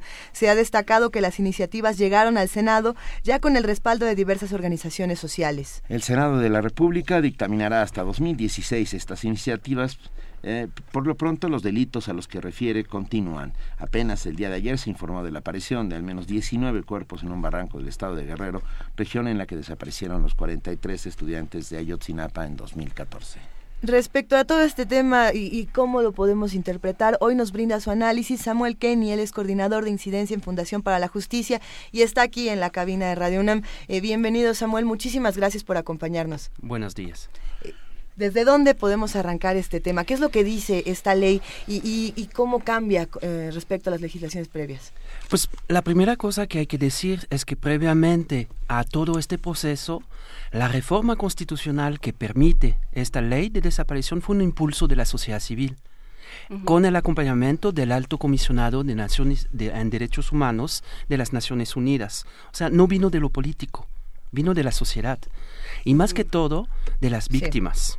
Eso es el factor más importante. Hay una emergencia en el país, no hay una ley general adecuada. Existen en varios estados diferentes, algunas más acordes a estándares internacionales, como lo decían. Este, pero lo que hace falta es tener una herramienta que ayude en concreto a las víctimas. De manera muy concreta, que haya mecanismos de búsqueda de los eh, desaparecidos, procesos homologados de identificación de cuerpos. Este, hay miles de cuerpos sin identificar. La propia PGR reconoce que son miles. Entonces hay un problema mayor. Hay una crisis de desaparición y frente a esto apenas estamos entrando en un debate en el cual el Ejecutivo dice que ya tiene una ley toda ah, arreglada, con el respaldo de la sociedad civil, etcétera. No es cierto. Esta ley es de las víctimas para las víctimas. Eso debe de ser la primera prioridad para nosotros. Y lo que nos preocupa, más que todo, es que se dice, bueno, se va a castigar 30 años. Ok, está bien, Pero ¿cómo los van a buscar? ¿Cómo van a encontrar a los familiares? ¿Cómo hacer que las policías, por ejemplo, el problema mayor hoy en día es que las policías no buscan a los cuerpos, no buscan a los desaparecidos en el último lugar donde se encontraron. No hay nada de esto, no hay obligaciones para el Estado para buscar a encontrar los, desaparecidos. ¿Qué pasa cuando uno eh, denuncia una desaparición? Cuando uno un familiar dice, mi, mi pariente salió de aquí o el viernes es, eh, no sé, han pasado 15 días, no sabemos de él, ¿no? ¿Qué pasa? ¿Cómo es el proceso? Pues lo que pasa es terrible. La primera cosa, espere a que regrese. Se fue con la novia, se fue de paranda.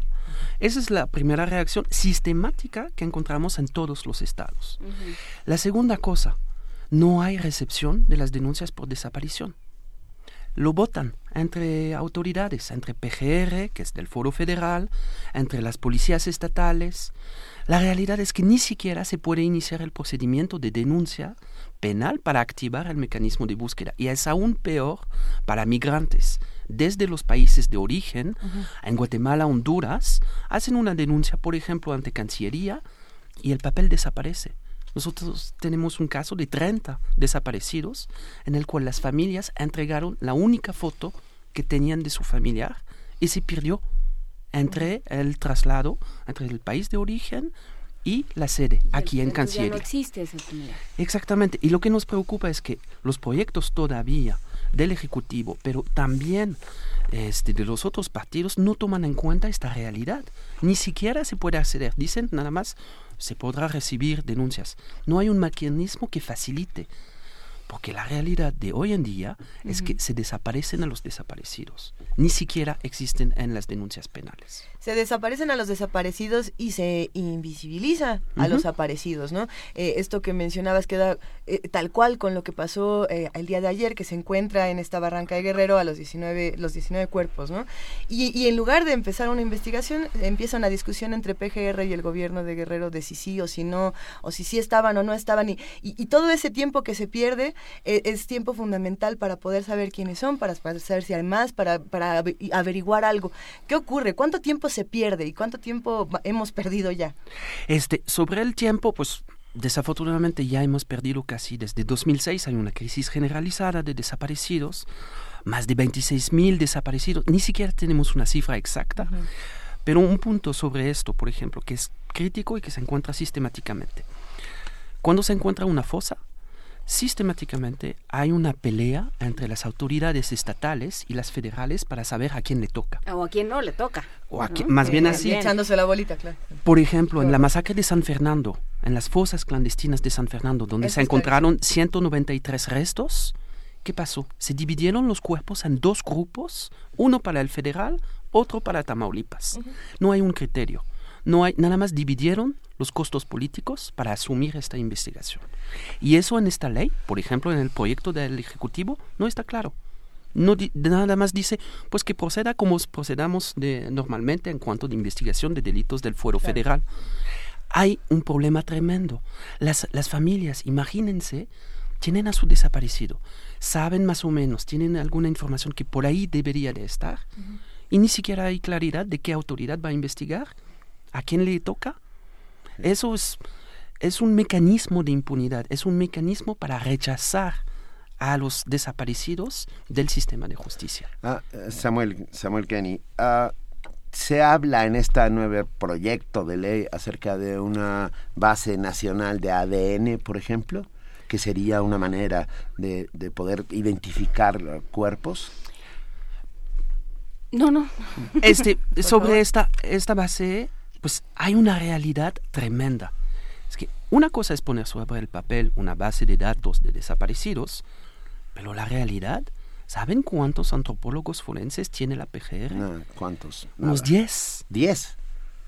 Ni siquiera tenemos una cifra exacta, porque una vez nos dice 8, otra vez 20 servicios periciales de la PGR no cuenta con los recursos para identificar los cuerpos. Entonces, ¿cómo van a hacer una base de datos enormes con tan poquita gente?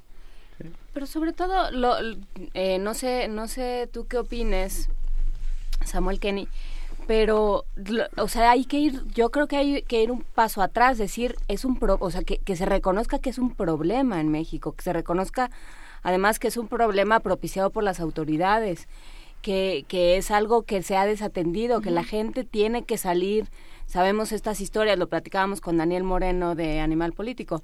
La gente sale, ¿no? Religiosamente cada fin de semana a buscar a sus cuerpos, a buscar por la sierra y se encuentra montones de cuerpos nada más que no es el suyo. y, y esto sucede con la connivencia, o por lo menos pues con una suerte de eh, anuencia y complicidad y desprecio de las autoridades, ¿no? Entonces, base de ADN, pues de qué me hablas si ni siquiera existen? ¿no? O sea, tendríamos que partir de que ahí están esos desaparecidos y de que en buena parte, está, en buena medida están ahí por, porque el Estado lo ha permitido. Sí, y además los fabrica. Si no tienes los, las medidas para identificar cuerpos, para investigar, pues fabricas desaparecidos. Y eso fue algo identificado especialmente por la Comisión Interamericana de Derechos Humanos, el Comité contra la Desaparición Forzada de las Naciones Unidas. O sea, hay el grupo de expertos sobre Ayotzinapa. O sea, hay múltiples señales. Que también han sido descalificadas por hacer este tipo de declaraciones, ¿no? Y eso es el problema. Estamos en un discurso de negación de la realidad, de rechazo. Y luego como pasó con Juan Méndez, el relator contra la tortura, que denunció una situación generalizada, ahora resulta que los que lo criticaron piden un usted disculpa. Es demasiado fácil, es una postura débil frente a una situación de crisis generalizada, de desaparición de personas, que es una realidad, ahí quizás hay que recordar un poco, es una realidad tremenda para las víctimas. No saber qué pasó, con su familiar. Imagínense el dolor de una madre sobre su hijo, si está vivo, si está muerto, si está reclutado, si sufrió, si le está llamando, si estas llamadas anónimas que me llegan sistemáticamente se preguntan si es algo, alguien que quiere extorsionar. Y hay casos tremendos. En Coahuila, durante la visita de la Comisión Interamericana, había un testimonio de una persona que perdió más de 12 familiares desaparecidos en una misma familia. O sea, y frente a esto tenemos este discurso de descalificación de la realidad, de no se investigó, no es cierto, no fueron en el terreno. Es totalmente inadecuado y es preocupante. O el siempre socorrido, no sabemos en qué estaban metidos. Eso sí es sistemáticamente criminalizar a la víctima, echarle la culpa y la responsabilidad de lo que le pasó. Y eso, pues, es sencillamente renunciar a sus propias facultades como Estado para proteger el derecho a la vida de las personas. A, a, ver, Samuel, ¿qué dice el nuevo proyecto de ley y qué debería decir? O más bien, ¿qué dice y qué omite? Pues la primera cosa no dice nada porque todavía no es oficial. Ah, de acuerdo, pero, ahí, o sea, partimos, de ahí, partimos, de ahí, ni siquiera hay un proyecto oficial público. Eso es alucinante. O sea, es un tema de mayor trascendencia y todavía no fue enviado oficialmente, públicamente este proyecto. Lo que sí sabemos, porque las familias con la sociedad civil peleamos para entrar en la discusión, para tener acceso a estos borradores, pues sabemos que está muy limitado en ciertas cosas. Está creando un mecanismo de búsqueda nacional que nos parece una, una fábrica tremenda para no generar resultados. Más trámites, más un poco de hecho, tiene un diseño ah, similar al mecanismo de protección a periodistas y defensores de derechos humanos que ya conocen, que es un, trámites, este, muchos, este, mucha participación de las autoridades, lo que es preocupante frente a no hay autonomía de este mecanismo, este, pero incluyo, por ejemplo, la, la posibilidad de una declaración de ausencia, que es algo muy importante para las familias, cada vez que desaparezca un familiar, tiene un costo económico tremendo, hay deudas que pagar, hay casas, etcétera, y la única opción que tienen las familias hoy en día es declarar la muerte.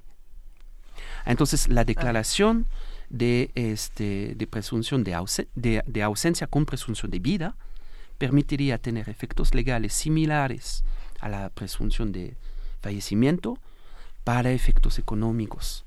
Pero lo que no dice, por ejemplo, en el caso de inmigrantes, es tremendo. No hay nada para agilizar la, denuncia, para el seguimiento. la realidad que nosotros tenemos como organización representamos a familias. Algo muy sencillo. Cuando un ministerio público a cargo de una investigación quiere contactar a una familia de Centroamérica, ¿qué está haciendo hoy en día? Manda un oficio. Llega dos meses después, él dice no se presentó la persona, ¿cómo que se va a presentar? ¿Cómo que va a ir a México cuando se incrementaron los trámites para las visas?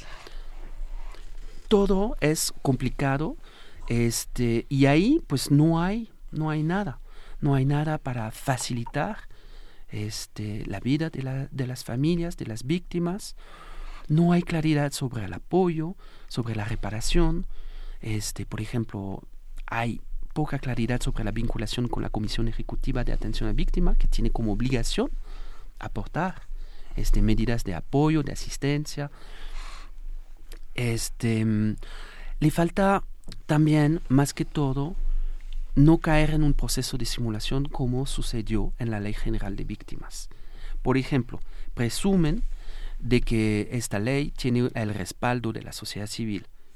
Si han consultado cuál fue el proceso de consulta, es alucinante. Es un sitio web con unas 10 preguntas, por ejemplo, de cuánto se debe reducir la pena para alguien que dé información a, a cambio de encontrar al desaparecido. ¿5, 10 o 15? ¿Eso es una consulta? Ni siquiera toma en cuenta, no, es poner los términos, ¿Qué sitio web simular. era este? El de secretario de secretaria de gobernación, que este fue lanzado, algunas organizaciones participaron, otras rechazaron el proceso y hay todo un colectivo que existe, que es el Movimiento para Nuestros Desaparecidos, que está impulsando puntos mínimos de una ley. Y este grupo, que reúne todos los estados y hasta países de Centroamérica, está haciendo una propuesta técnica fundamentada y está dialogando directamente con los senadores. Cu- ¿Cuáles serían estos puntos mínimos? Los puntos mínimos deberían de ser, por ejemplo, hacer efectiva la búsqueda. Eso es el reto de esta ley.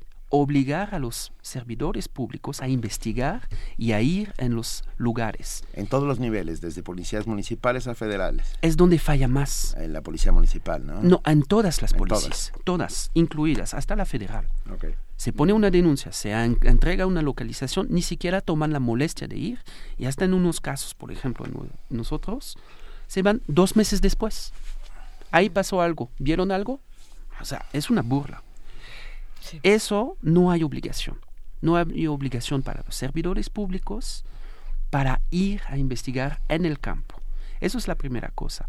La segunda cosa es que ni siquiera este, hay preocupación muy concreta. Hay un proyecto del PAN, de Roberto Gil Swart, que va a estar evaluado, que rechaza la responsabilidad de los altos mandos en los hechos de desaparición forzada. Eso es... ¿Por qué? porque pues sí, hay porque que hacer la pregunta a él, porque sí, porque les porque conviene, les porque... Ajá. Pero eso es un mecanismo de protección a los que dan las órdenes de Pero en, desaparecer a las en un personas. país, en un país donde que vivió la guerra, bueno, vivió. En un país con guerra sucia. Sí, sí, sí, todavía estamos donde- en este donde debate. La gente se desaparece sistemáticamente. Entonces, ahí es sumamente preocupante, es contrario a los estándares internacionales. ¿Y qué pasa si, si logra este, este nivel de impunidad fortalecido por una ley? Eh, Es, es duro este caso y creo que tenemos que seguir platicando mucho más. Eh, ya para cerrar, ¿qué es lo que podemos eh, esperar que suceda en las próximas semanas, en los próximos meses con todos estos asuntos? Todavía tenemos un poquito más de tiempo, vamos, Sí. a, vamos a seguir platicando, sí. Este, lo que está pasando es que hay un plazo por la reforma constitucional y más o menos llega el 30 de diciembre. Pero el Senado ya acordó más o menos aplazar este plazo. Sería, la discusión sería más o menos en enero, porque hay más de 30 iniciativas Sí. de leyes. Ahora que apenas está llegando la- el proyecto del Ejecutivo, eh, pues se necesita tiempo para estudiar. Habrá un proceso de audiencias públicas con las familias, con la sociedad civil, para retomar esto y más o menos saldría en febrero la ley. Esos son los plazos que, que- que vemos. Pero lo que nos preocupa más que todo es este mensaje que se está dando de que ya está la ley, la ley, ya está acordada. Ya está hecho, nada está más nos van a preguntar si qué. o- o- No es cierto. Y de todo modo, otra vez regresando, esta ley es de las víctimas para las víctimas. Y eh, aparejada a esta ley viene también la de contra la tortura. Así Ah, es. ¿Qué podemos decir al respecto, Samuel? Pues yo no estoy tan involucrado Ah, en el proceso de la ley eh, sobre tortura, nada más que otra vez es un pendiente histórico. No hay, por ejemplo, en Guerrero, no hay la, la, la tortura, no es un delito, hay abuso de autoridad. Es una grave violación a derechos humanos y de lo que sé es que hay mucha preocupación porque otra vez imponen un proyecto de manera fast track para este no abrir el debate público que es bien necesario para saber cuántos hechos de tortura hay, cómo se va a castigar, quién va a investigar, porque tortura muchas veces implica, en casi todos los casos, implica participación directa de servidores públicos. Cómo investigar, cómo las autoridades van a investigar a las autoridades cuando actúan así. Es un reto mayor. Este, también está el reto de implementar el protocolo de Estambul, que es uno de los pocos protocolos que permite determinar si hubo tortura o no. Hay muchos retos ahí de implementación. Es técnico, es complicado, pero la realidad es que es un dolor tremendo de cualquier víctima y que otra vez nosotros, la sociedad civil, de manera general, estamos muy preocupados por un proceso de simulación, de consulta mínima y ahí está su ley. Nos preguntan, mira, no- eh, nos escribe si evalúan al gobierno Lunaticio, ¿quién declara la presunción de muerte? Nos piden que te lo preguntamos. Pues tiene que ser a solicitud de las víctimas.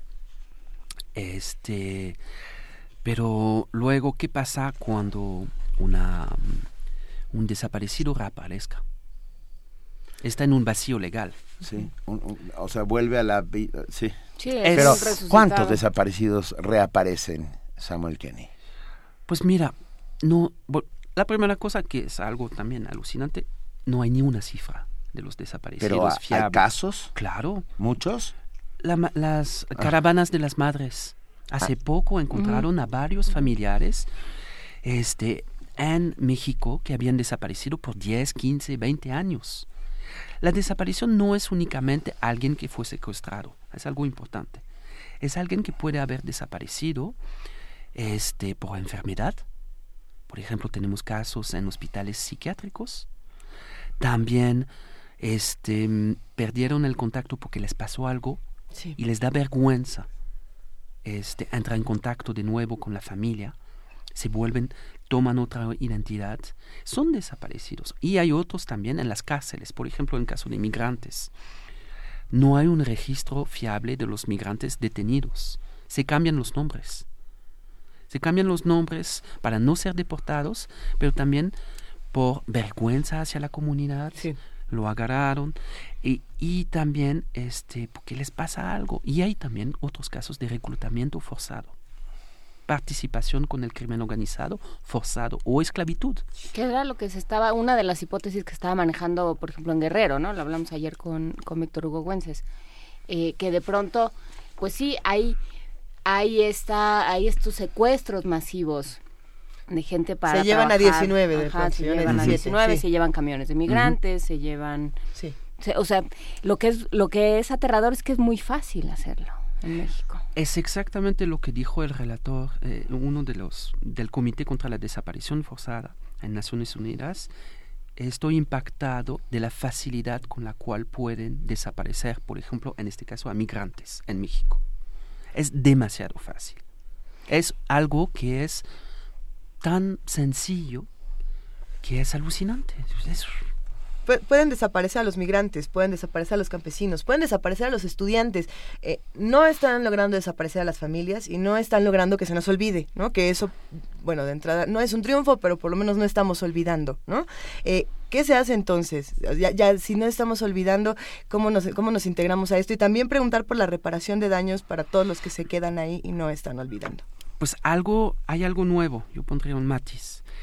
Este, desde hace un año más o menos estamos detectando que hay este, hostigamiento hacia las familias. Hay madres asesinadas que estaban buscando a sus hijos, saliendo de oficinas del Ministerio Público. O sea, hay un nuevo patrón ahora, están atacando a los que buscan a sus desaparecidos. Es algo, es un nivel más allá de la violencia y es muy preocupante. Entonces la primera cosa también sería proteger a las familias que asumen el riesgo de buscar a sus familiares. Eso es algo tremendamente importante. La segunda cosa es mantener en la opinión pública este debate. Es sumamente necesario, como decías. Pero había la guerra sucia. ¿Cuál fue el debate? Fue enterado con la FEMOS, con un informe que ni siquiera fue se público. Por terminada la guerra sucia, tú dime si ya se acabó. Sí, casi, casi le pusieron acta de función. Ajá, y tú, tú dime si ya se acabó. Ah, ¿Qué hacemos como sociedad civil? ¿Qué podemos hacer? ¿Cómo podemos ayudar? Pues la primera cosa es mantener el nivel de preocupación, de vigilancia, de debate. Hay muchísimos actores. Es algo complicado de entender. Am, Yo diría, una de las cosas más importantes que todavía no estamos logrando es escuchar la voz de las víctimas directamente en este debate público porque tienen mucho que aportar. Muchas se capacitaron, tienen capacidad de investigación, son mejores que los ministerios públicos. Saben hacer más, una mejor búsqueda con rastreo de celulares. Saben de los protocolos de identificación forense. Saben de los procesos de incidencia. Yo diría, la, la mejor cosa que se pudiera dar es darles el lugar que merecen en el debate público, las víctimas. En Argentina, las madres de la Plaza de Mayo fueron claves, para iniciar este cambio. En cualquier país del mundo, frente a la situación de violaciones a derechos humanos, las que cambian todo son las víctimas que se empoderen y que hagan frente al Estado. La Fundación para la Justicia, ah, podemos acercarnos, ayudar, apoyar. ¿De- ¿Dónde los encontramos? Pues estamos en México, tenemos este, representantes en América eh, Central. Lo que hacemos es representamos a familias de migrantes desaparecidos aquí en México, de las masacres de San Fernando, etcétera. Somos una organización de la sociedad civil independiente, no recibimos nada de gobiernos. Es muy importante, ni siquiera de México. Eso es para mantener la autonomía.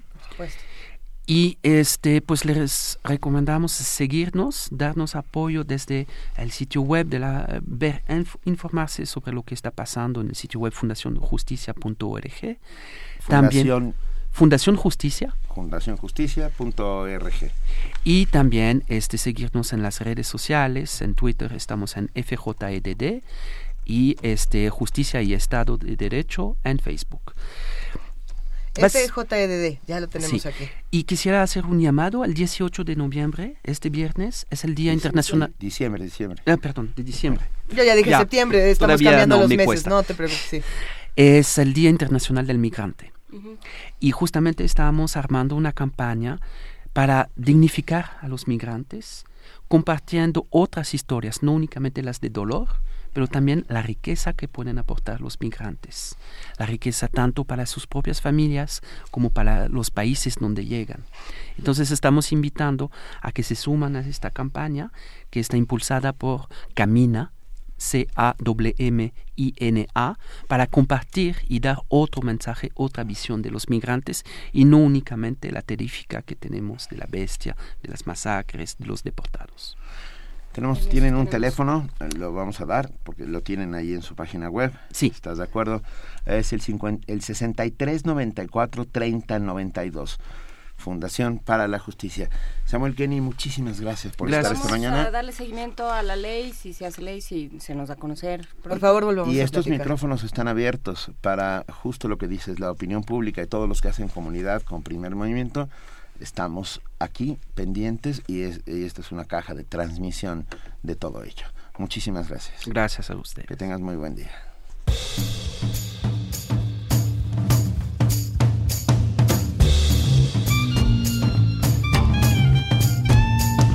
If you're blue and you don't know where to go to, why don't you go where fashion sits?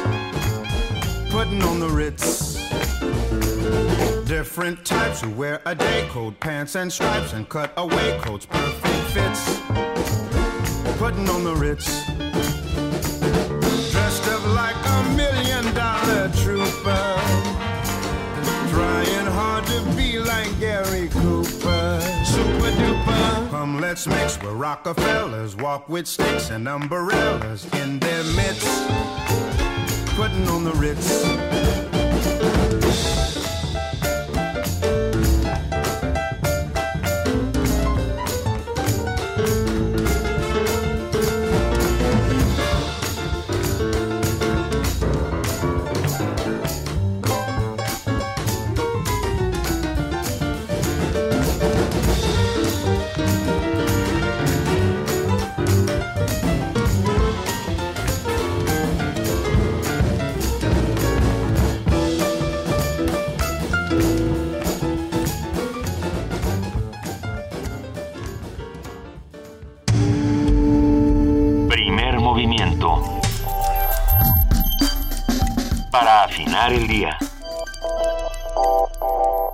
8 de la mañana con 39 minutos y lo que acabamos de escuchar es Putting on the Wrist de Gregory Porter, que esperemos que hayan disfrutado tanto como disfrutamos esta conversación durísima, durísima que acabamos de tener con Samuel Kenny, coordinador de incidencia en Fundación para la Justicia.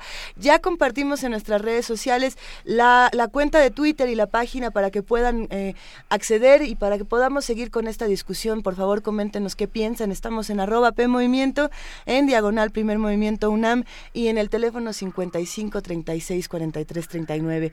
es, es un tema bastante complejo, pero bueno, nosotros seguimos por acá. Nota Nacional. La Secretaría de Salud informó que la vacuna contra el dengue no sustituye las acciones preventivas. Por ello, recomendó a la población continuar con las medidas que ayuden a eliminar los criaderos de mosquitos. A través de un comunicado, la dependencia reiteró que se debe lavar, trapear, tirar y voltear cualquier recipiente que pueda acumular agua. Hay que tapar estos recipientes, además de continuar con la fumigación que se hace todos los días. Destacó que hasta el momento la vacuna aún no está disponible en México y llamó a los ciudadanos a que no se dejen engañar por la promesa de que ya se encuentra en el mercado. Cabe recordar que la Comisión Federal para la Protección contra Riesgos Sanitarios, la COFEPRIS, emitió el registro de la primera vacuna contra el dengue el pasado 9 de diciembre. El registro sanitario de la vacuna permite al laboratorio productor la comercialización del producto en el país. Sin embargo, para que eventualmente esté a disposición de la población, aún se requieren diversos pasos de análisis técnico para determinar a quiénes se aplica, en dónde se aplica y cuándo se puede aplicar. Seguimos hablando entonces de los mitos que hay alrededor de las vacunas y bueno, sobre este en particular, sus propiedades reales y sus posibilidades. Hoy vamos a platicar con el doctor Hugo López Gatel Ramírez, él es director de Innovación en Investigación y Control de Enfermedades Infecciosas del Instituto Nacional de Salud Pública dentro del Centro de Investigación sobre Enfermedades Infecciosas. Doctor Hugo López Gatel Ramírez, muy buenos días y muchas gracias por acompañarnos aquí en Primer Movimiento. Muy buenos días, al contrario, muchas gracias a ustedes. Gracias a usted. ¿Qué, tan exitosa es esta vacuna? Sí, efectivamente, la pregunta es muy relevante. Eh, generalmente cuando pensamos en vacunas, eh, considerando la larga historia de la vacunología, tenemos la expectativa de tener un recurso que va a prevenir primariamente la enfermedad y que generalmente se aspira a que en una proporción grande de los sujetos susceptibles lo haga. No es el caso con esta vacuna. Esta vacuna tiene algunas particularidades que la hacen ser una herramienta posiblemente de ayuda en el control de dengue, pero definitivamente no el elemento central. Y la razón es que esta vacuna, en primer lugar, tiene una eficacia muy limitada, 60%, es decir, solo 6 de cada 10 personas que la utilizaran podrían aspirar a tener eh, prevención. Pero la segunda característica, que quizás es la más notoria, es que solo sirve en personas que han sido expuestas a dengue previamente. Mientras que en personas que han sido expuestas a dengue la eficacia puede ser hasta del 78%, en personas que nunca han estado expuestas a dengue, la eficacia es de menos del 40%. Entonces, ¿vale o no vale la pena ponérsela si uno no ha tenido dengue? O mejor nos esperamos a que nos dé para ponérnosla. Pues ese es eh, justamente el, el dilema. No existe una manera práctica o, o que sea costo efectiva de identificar quiénes son los candidatos a ponérsela. Porque claro, eso lo que exigiría es la, la necesidad de medir anticuerpos contra dengue en personas eh, que viven en zonas endémicas y entonces a quien ya tenga anticuerpos contra dengue ponérsela con la posibilidad de que podría ayudarle a proteger una, frente a una segunda infección. Mientras que quien no tuviera exposición a dengue no tendría prácticamente beneficio alguno de la vacuna. O sea, y entonces, ¿por qué, por qué eh, anunciar esta vacuna con tanto... Bombo y platillo. Con, sí, con tanto bombo y platillo, como dice Benito, eh, si realmente a quien estás protegiendo eh, de una recaída es a quienes ya les dio y realmente a la población a la que tendrías que proteger, que, que es a quienes no les ha dado, no les sirve. Claro. Las expectativas sobre la posibilidad de tener un instrumento adicional que ayude a los esfuerzos de salud pública en la prevención del dengue han sido tan largamente eh, anhelados que eso hace que la expectativa crezca y crezca y crezca. Y en este caso, desafortunadamente, la primera vacuna disponible en, en registro sanitario en México no cumple con las expectativas que se requerirían para que fuera realmente un instrumento útil. Yo creo que el más de 35 años de, esfuerzo de múltiples agencias internacionales de salud pública, de múltiples compañías farmacéuticas, hacen que, que se subraye el, el evento de tener una vacuna eh, finalmente con licencia sanitaria. Pero en realidad su utilidad para la salud pública, para las expectativas de control del dengue, son francamente limitadas. ¿Qué tan grave es, es el, dengue, el dengue en México? ¿Qué provoca? Sí, el dengue es una enfermedad de gran diseminación. Se calcula que en el mundo podría ser que hasta 350 millones de personas cada año sean afectados por dengue en todo el mundo. Y esto se concentra principalmente en países de ingresos medios o bajos que están en las zonas tropicales y subtropicales. Es el caso de México. México es un país de ingresos medios altos, pero está en una zona tropical y tiene importantes zonas de, del país en donde se vive en condiciones de Pero- precariedad eh, habitacional. Pero- y, y eso hace que, que el dengue se, eh, exista en México. Pero no estamos en un país de ingresos Con medios altos, doctor, Navidad, perdón.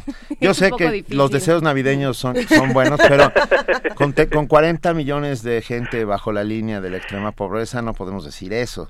Más bien, eh, es una enfermedad que ataca particularmente a la, a vulnerable. la- la pobreza, ¿no? Estoy muy de acuerdo y, y gracias por la puntualización. Efectivamente, eh, la característica del dengue es, aún en una misma latitud y en unas mismas condiciones climáticas, dos familias que vivieran en condiciones habitacionales diferentes, la primera eh, de este ejemplo hipotético en condiciones de riqueza, saneamiento básico, la posibilidad de poner mosquiteros, etcétera, no tendría tanto riesgo o casi tendría un riesgo muy bajo de dengue, mientras que la gran mayoría de la población afectada por dengue vive en condiciones de eh, vivienda bastante limitadas.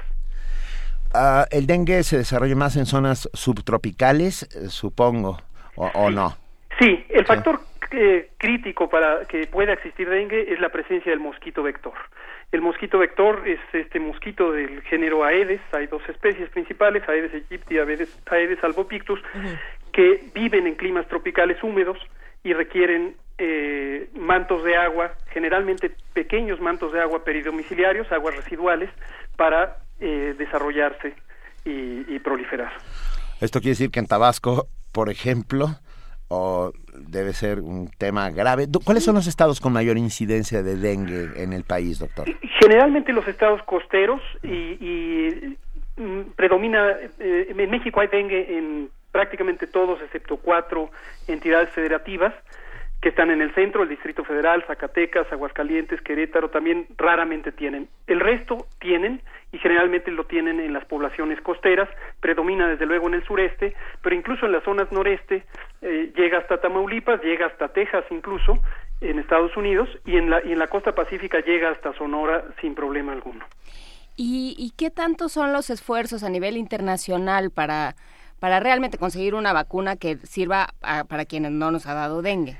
O sea, Sí, eso es también una pregunta muy relevante. Existen varias vacunas que están ahorita en proceso de desarrollo, eh, no menos de 12 y, y 6 mm, que están ya muy cerca, mucho más cerca de la posibilidad de ser una realidad.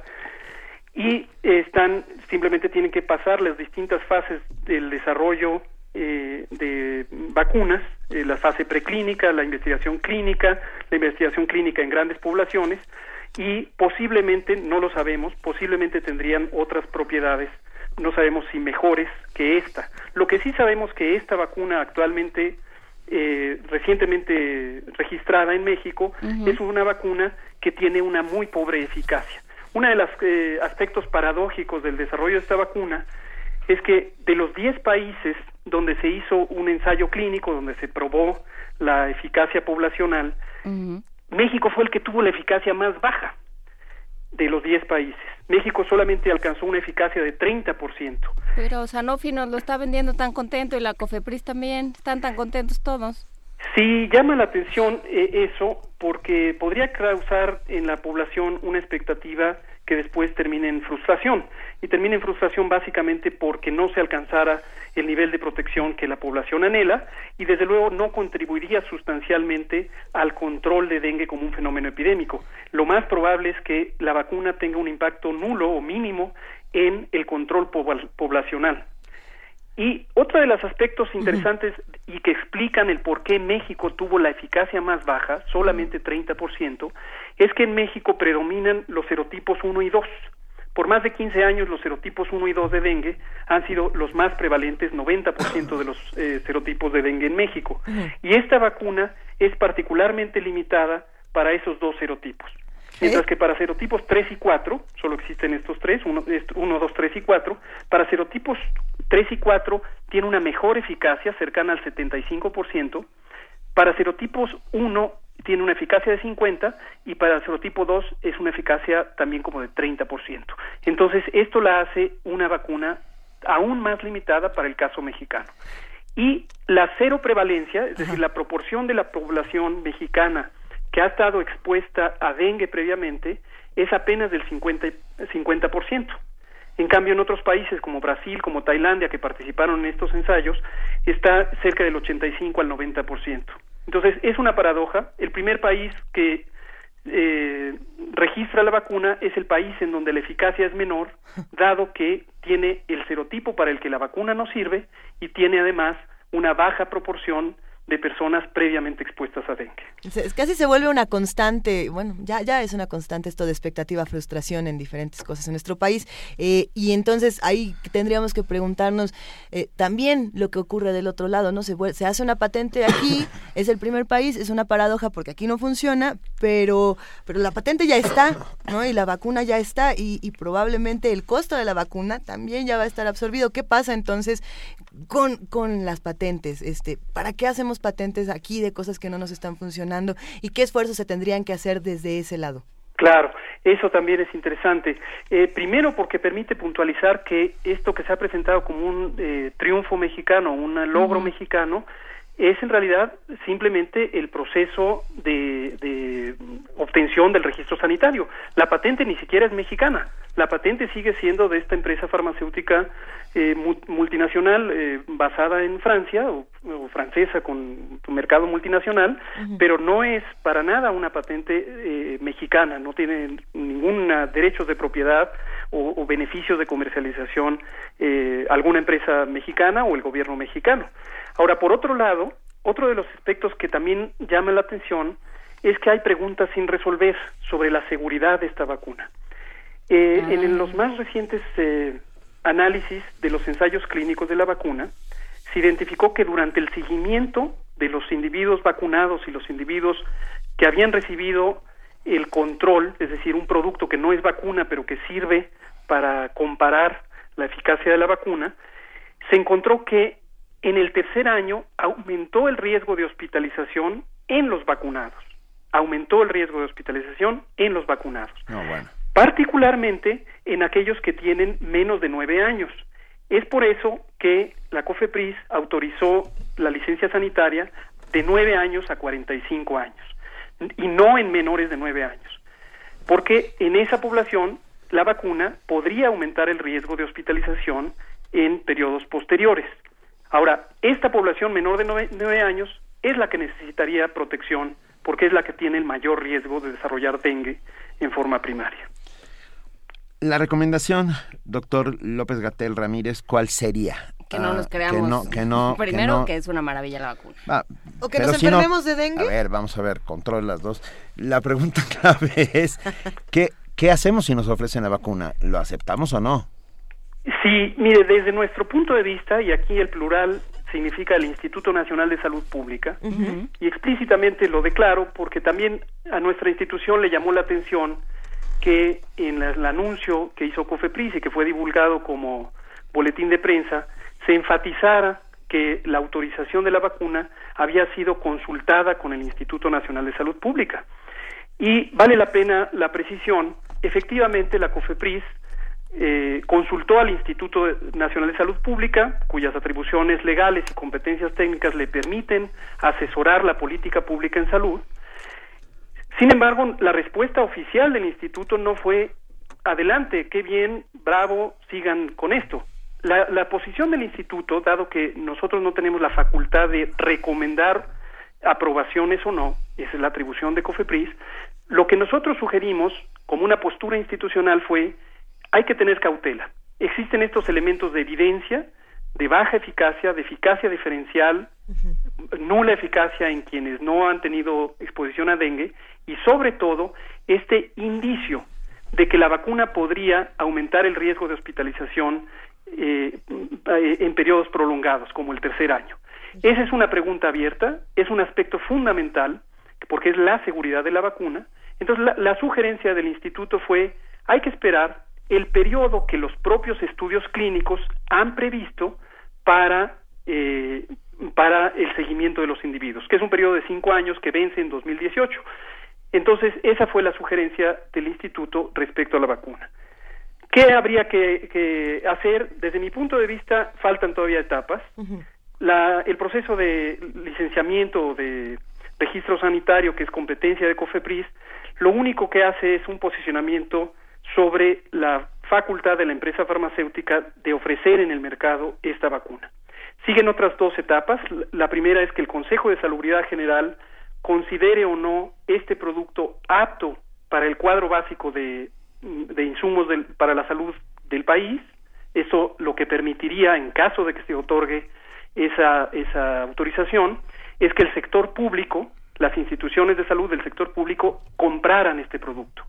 Y finalmente, el último eh, etapa es que el Consejo Nacional de Vacunación, que es la autoridad colegiada en materia de vacunación, recomendara o no recomendara la utilización de este producto como una eh, estrategia pública, una estrategia del sector público en la prevención y control del dengue.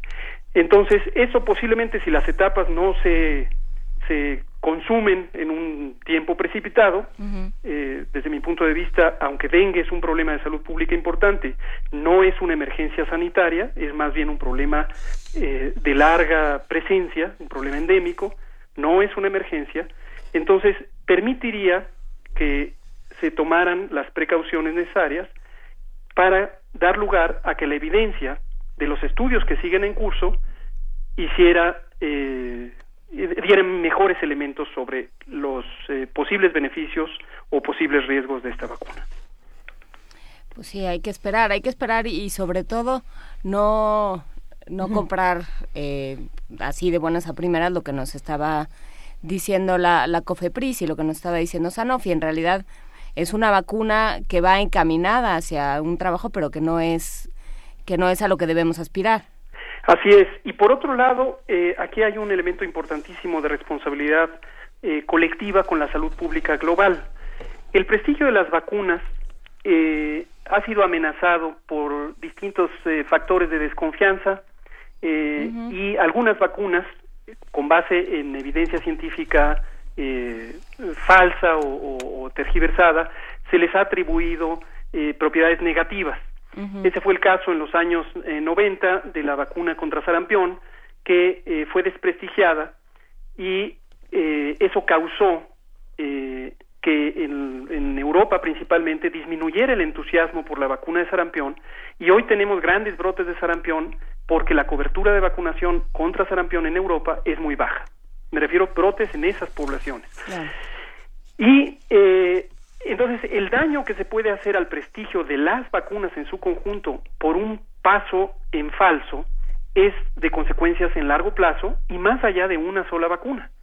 Entonces, en este sentido, eh, esta vacuna que aún tiene preguntas eh, por resolver sobre su seguridad y que tiene una eficacia limitada, es preciso mantener cautela, porque de darse un paso en falso, esto podría eh, vulnerar la credibilidad de las vacunas como una estrategia de salud pública eh, fundamental, fundamental para el control de enfermedades infecciosas.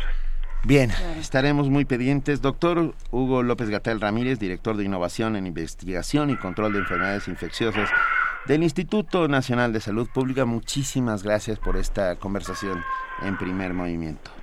Estoy a sus órdenes. Muchas gracias Muchas por la gracias. oportunidad. Mil gracias. Primer movimiento. La vida en otro sentido.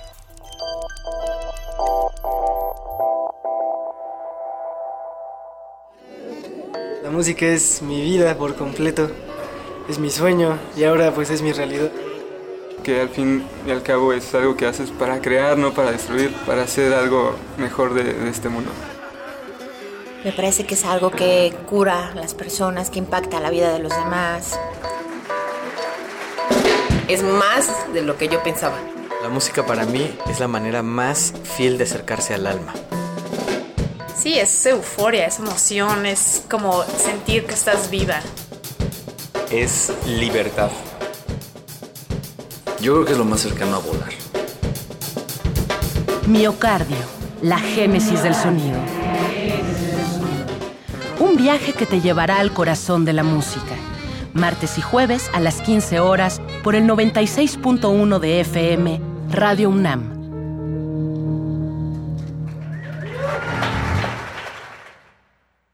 Fortalecer nuestra democracia está en manos de todos. Si fuiste funcionario de casilla, supervisor electoral o capacitador asistente electoral en las pasadas elecciones, participa en el concurso nacional de testimonio ciudadano sobre el proceso electoral 2014-2015. Cuéntanos tu experiencia y tus propuestas y juntos mejoremos el proceso electoral. Consulta bases en INE.mx o al 01800 433 2000. Fecha límite 29 de enero de 2016. Contigo, México es más. Súmate. Instituto Nacional Electoral, INE.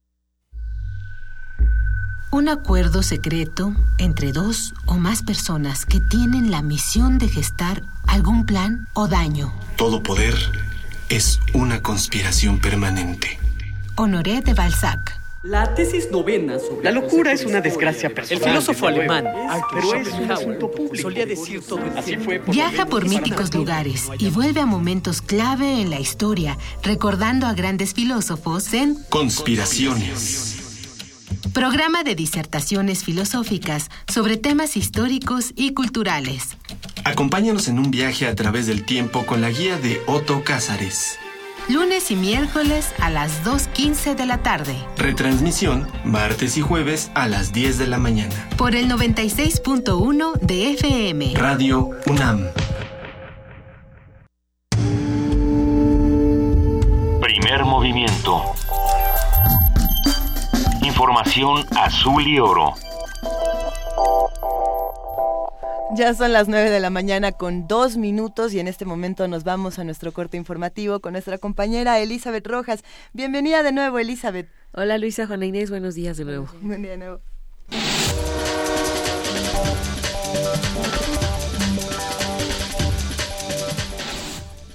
El Pleno de la Cámara de Diputados aprobó un punto de acuerdo que establece la metodología para el análisis de iniciativas y minutas en materia de salario mínimo. Esto tiene el fin de plantear propuestas de discusión para mejorar el salario de los mexicanos. Con este acuerdo se crea el Consejo Técnico que estará encargado de regular y dirigir la fase previa a la dictaminación de las iniciativas relacionadas con el salario mínimo. Habla la diputada por Morena Araceli Damián. Me congratulo de que sea este consejo técnico un consejo que también admita la posibilidad de que los sindicatos participen en la discusión. Otros organismos no gubernamentales también, académicos, empresarios, diputados, senadores. Tenemos un gran reto de aquí a que se establezca el nuevo salario mínimo para México. Habla el diputado del PAN, Baltasar Martínez Montemayor. Estamos de acuerdo con las facultades que se le otorgan al Consejo Técnico, ya que éste se encargará de coordinar y procesar las iniciativas, minutas que se tengan en materia.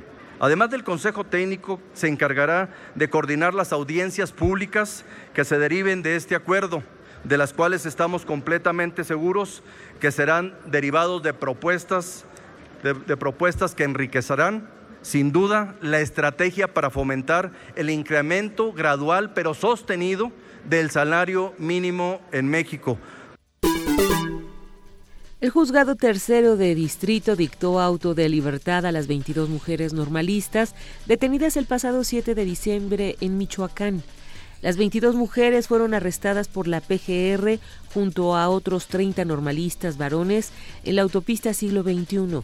Los estudiantes fueron acusados de portar armas de fuego y explosivos. A los 30 normalistas hombres se les dictó auto de formal prisión y se encuentran recluidos en el Centro Federal de Reinserción Social de Hermosillo, Sonora. Como protesta por las detenciones, familiares, comuneros y maestros de la CENTE tomaron más de 20 alcaldías de Michoacán, además de realizar protestas y bloqueos. La Procuraduría General de la República aseguró haber encontrado una fosa clandestina en el poblado de Chichihualco del municipio de Leonardo Bravo Guerrero. En la fosa se hallaron 19 cuerpos, de los cuales 9 están completos, 8 semicalcinados y los demás son restos óseos, por lo que podrían ser más cuerpos. Por su parte, el gobernador Héctor Astudillo Flores negó haber recibido una notificación oficial del hallazgo. Además, afirmó que más de 250 efectivos de distintas corporaciones policiales están en búsqueda de siete campesinos desaparecidos durante los últimos tres días en el municipio de Apaxtla. La tarde de ayer arribó al penal del Altiplano la caravana de la sección 22 de la Coordinadora Nacional de Trabajadores de la Educación que protesta por la liberación de cuatro profesores detenidos en Oaxaca. La caravana que había iniciado en la Ciudad de México salió el martes por la mañana de Tecámac, en donde se realizó un mitin. Los maestros Juan Carlos Orozco Matus, Otón Nazariega Segura, Efraín Picasso Pérez y Roberto Abel Jiménez García se encuentran recluidos en el penal del Altiplano, acusados por el gobierno federal de distintos delitos. La caravana, encabezada por Rubén Núñez, líder de la sección 22, está formada por cerca de 400 personas provenientes de los estados de Oaxaca, Guerrero y Chiapas. En el panorama internacional, el Ministerio Público de Lyon absolvió este martes a la líder ultraderechista francesa Marine Le Pen, quien fue acusada por varias organizaciones antirracistas de incitar al odio y la violencia al comparar en 2010 los rezos callejeros musulmanes con la ocupación de Francia por los nazis durante la Segunda Guerra Mundial. Sin embargo, los jueces de Lyon decidieron apoyar la solicitud de la Fiscalía, por lo que absolvió a Alepan argumentando que sus palabras no hicieron referencia al conjunto de la comunidad musulmana, sino a la minoría de esa que ocupaba las calles del país. El presidente de Sudán sigue siendo un fugitivo de la justicia. En el segundo aniversario de la guerra civil en Sudán del Sur, la fiscal de la Corte Penal Internacional, CPI, aseguró este martes ante los miembros del Consejo de Seguridad de la ONU que el pueblo de Darfur se ha visto defraudado demasiado tiempo. Según estimaciones de la ONU, unas 300.000 personas murieron y más de 2 millones huyeron de la región sudanesa de Darfur cuando estalló el conflicto en 2003. En una sesión en el Consejo para debatir la situación en Sudán y Sudán del Sur, Fatou Bensouda denunció que, a pesar de sus repetidos llamamientos a que tomase medidas frente al flagrante desprecio de Sudán de sus obligaciones, sus pedidos no han sido atendidos. La fiscal señaló que el presidente sudanés Omar Hassan Ahmad al-Bashir, que afronta varios cargos de crímenes contra la humanidad y genocidio ante la CPI, sigue evadiendo la justicia desde 2009. Al-Bashir no solo es un fugitivo de la justicia que sigue cruzando fronteras internacionales, sino que también alberga a otros fugitivos y se niega a facilitar su entrega y traslado a la CPI para que sean juzgados, dijo Bensuda. En la sesión también participó la representante especial del secretario general en el país, Ellen Magret Loch, que urgió a las partes a respetar el alto el fuego e implementar el acuerdo de paz, ya que el retraso en su aplicación está haciendo estragos en la población de Sudán del Sur. Carlota Fluxá, Naciones Unidas, Nueva York. Los padres de la joven afgana de 19 años que fue lapidada y asesinada hace dos meses, luego de ser condenada por adulterio en una provincia de Afganistán, amenazaron con suicidarse masivamente si las autoridades no arrestan a los responsables. Abdul Karim, padre de Rushana, advirtió al gobierno afgano que si no actúa para esclarecer este caso y hacer justicia, él y sus hijos se inmolarán frente a las puertas oficiales. Algunas fuentes policiales de la provincia Gor, donde sucedió el asesinato, han asegurado que ya se arrestó a un sospechoso. Sin embargo, la familia afirma que el detenido, el tío de la joven, no tiene nada que ver con el crimen, lo cual es evidente en el video grabado durante la lapidación, donde se puede identificar al menos a 28 individuos que tomaron parte en el apedreamiento y que hasta el momento no han sido detenidos.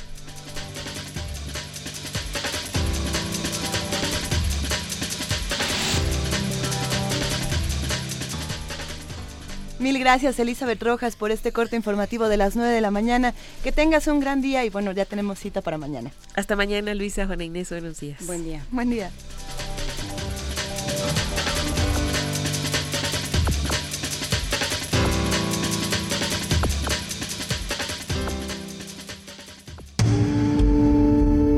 Primer movimiento. Donde todos rugen el puma ronronea.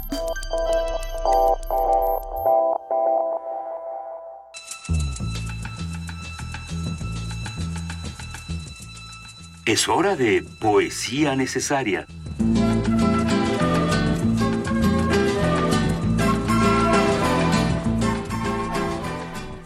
Es momento de poesía necesaria, en efecto, y tenemos muchas recomendaciones.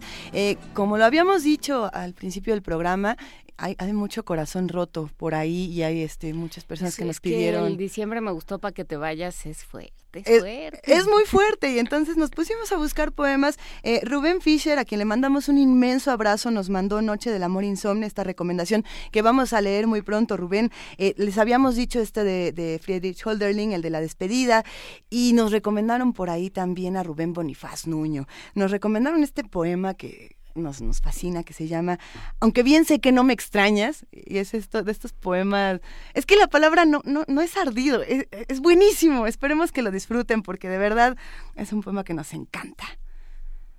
Aunque bien sé que no me extrañas, aunque tengo la razón, me acuerdo. El cáncer terminó. Te ausentas por todo lo mal que supe amarte. Ya fui desventurado cuando estuviste aquí, y en el momento donde te vas me desventuro. La sola ventaja de estar ciego es acaso no poder mirarte. Ya morir sin arrepentimiento es mi esperanza, y te lo digo porque al fin te conozco, que si he pedido muchas cosas, pude pagar con sobreprecio las pocas que me fueron dadas. Mientras más mal te portas, mucho más te voy queriendo y porque espero menos, me injurio y te acrecientas. Así tuvo que ser. De tanto que te procuré me aborreciste, tan solo pesares te he dejado. Raspaduras de celos, dudas que no opacaron la certeza de cuánto a mí, en mí me desolaba. Tú como si nada te diviertes, pero entristécete. Si todos sabrán que estoy quemado, ninguno sabrá que por tus llamas. Vete como de veras, Pierde el número atroz de este teléfono, la dirección que no aprendiste, aquel corazón tan despistado. Igual sigue siendo todo. Nadie hay como tú, por mi fortuna, pero a nadie como tú he llegado. En el agua escrito y en el viento quedó el amor perpetuo, sombras. Y me quemo, y de mejor violencia, ay mamá, te alumbro al apagarme. Ya te conozco, ya obligado soy a bien quererte y despreciarme. Pero no, porque me da vergüenza, pero sí porque me estoy muriendo sin voluntad ni penitencia. Y por todo, porque no quisiste permanecer, porque me olvidas, porque me voy tristeando, gracias te doy y por andar de noche. Primer movimiento. Escucha la vida con otro sentido.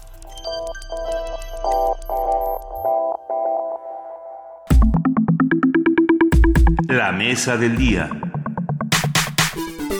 Después de ese gran poema, yo me pongo muy nervioso de entrar al siguiente tema. Ay, Bonifaz. No, Ay, Bonifaz. Hay que decir que Bonifaz es, es, de, es de nuestra cantera. Sí. Hablando De, de canteras buenas, malas y regulares, ese es de nuestra cantera. Eterna, eterna vida y eterna lectura. Eterna vida bon, a, a Bonifaz, Bonifaz. maestro de la Facultad de Filosofía y Letras y formado y deformado en la Facultad de Filosofía y Letras. Muchas gracias. Venga, vamos. Venga, vamos. Vamos. Eh, estos poemas que también le podemos dedicar al Partido Verde Ecologista de México, ¿por qué no? Bueno, ahí les va. El Partido Verde Ecologista de México recurrirá al Tribunal Electoral del Poder Judicial de la Federación para invalidar la multa de 88.5 millones de pesos impuesta por la Comisión de Fiscalización del Instituto Nacional Electoral, luego de que el partido no informara de la transacción de un inmueble celebrada con un particular por 11 millones de pesos. La, la Comisión Fiscalizadora del INE impuso la multa al no poder identificar la procedencia del dinero que se dio como pago por unas playeras que el partido nunca recibió. El partido asegura que como devolución por las playeras se entregó un terreno y no el dinero, y dijo que este terreno se escrituró a nombre de Marco Antonio de la Mora Torreblanca, ex secretario de organización del partido, y no a nombre del Verde. Esto no es un déjà vu, esta noticia no la dimos hace unos meses, aunque así lo parezca, No, ¿no? dimos una variante. Es es una de las muchas variantes del Partido Verde, pero bueno, desde la campaña para la elección del Yo voy a pasado vender 7 de playeras junio, para comprar una casa. Por favor, Bueno, ok. vamos Pero a tú ver. véndelas, vas a tener que vender bastantes, Benito. Ok. Para una Casa Blanca, igual como cuántas no, se pueden. no, ah, no, no, bueno, no, nadie dijo nada. Desde la campaña para la elección del pasado 7 de junio, el Partido Verde ha incurrido en diversas irregularidades y violaciones a la ley electoral, por las que el INE le ha impuesto multas que reunidas casi alcanzan los 500 millones de pesos. Sin embargo, las multas, sanciones y críticas no impidieron que el Partido Verde conquistara votos y aumentara su fuerza política. Hoy tendremos una conversación sobre las últimas hazañas del Partido Verde y la efectividad o falta de ella de las sanciones que se le han aplicado. En esta charla nos acompaña el doctor Horacio Vives, licenciado en Ciencia Política por el Instituto Tecnológico Autónomo de México, doctor en Ciencia Política por la Universidad de Belgrano, Argentina. Horacio, bienvenido, muchas gracias. Benito, Luisa, Juan Inés, auditorio, ¿qué tal? ¿Cómo les va? Buenos días. Encantado de estar de vuelta con ustedes. Ya, ya nos está ganando la risa, Horacio, y no hemos Sí, ni caray. arrancado. A ver, ahora, ahora ¿qué hizo el verde? ¿Qué, ¿Ahora qué? Es que es como levantarse todas las mañanas y decir, ¿y ahora qué hizo el Verde?" Sí, pero ¿No? no- nos da risa porque más vale que nos dé risa, pero... No debería, No o debería. sea, No, no es de risa. Entonces, ¿Qué pasó? doctor Vives. Sí, la, la verdad es que ha sido una mañana lamentable. Yo tenía toda la esperanza de que apareciera la estatua del Quijote de Chapultepec, porque bueno, la verdad es que Bueno. venimos con Con la pura pérdida. una pura pérdida. Una de esas habría que buscar en el verde, porque ya digo, Lo cambiaron por unas playeras. La cambiaron. Exactamente, y bueno, tu poema la verdad es que ayuda un poco a, a levantar el ánimo, pero sí, en definitiva, pues nos encontramos eh, de nueva cuenta con, con esta eh, noticia que en efecto son un poco variaciones sobre el mismo tema, porque puntualmente este asunto viene arrastrándose desde 2010, o sea, para que... vean de lo que estamos hablando. Nada más una mm, eh, ligera precisión. En efecto, sí, la Comisión de Fiscalización aprobó esta sanción y va a pasar hoy a discutirse en el Pleno del Consejo General. Em, yo espero, eh, esto lo sabremos en las próximas horas, que en efecto la, la sanción la apruebe el Consejo General. Y también es de esperarse que de nueva cuenta el, el Partido Verde la, la recurra ante el Tribunal Electoral, pues porque bueno, está en su derecho y tratará de limpiar, ¿no? Su buen nombre, ¿no? Según ellos específicamente. Ni con en maestro esta, limpio. En esta parte que, que le corresponde. Eh, a ver, yo veo aquí eh, una situación eh, muy preocupante porque ya están muy polarizadas, digamos, las percepciones con respecto al, eh, al Partido Verde.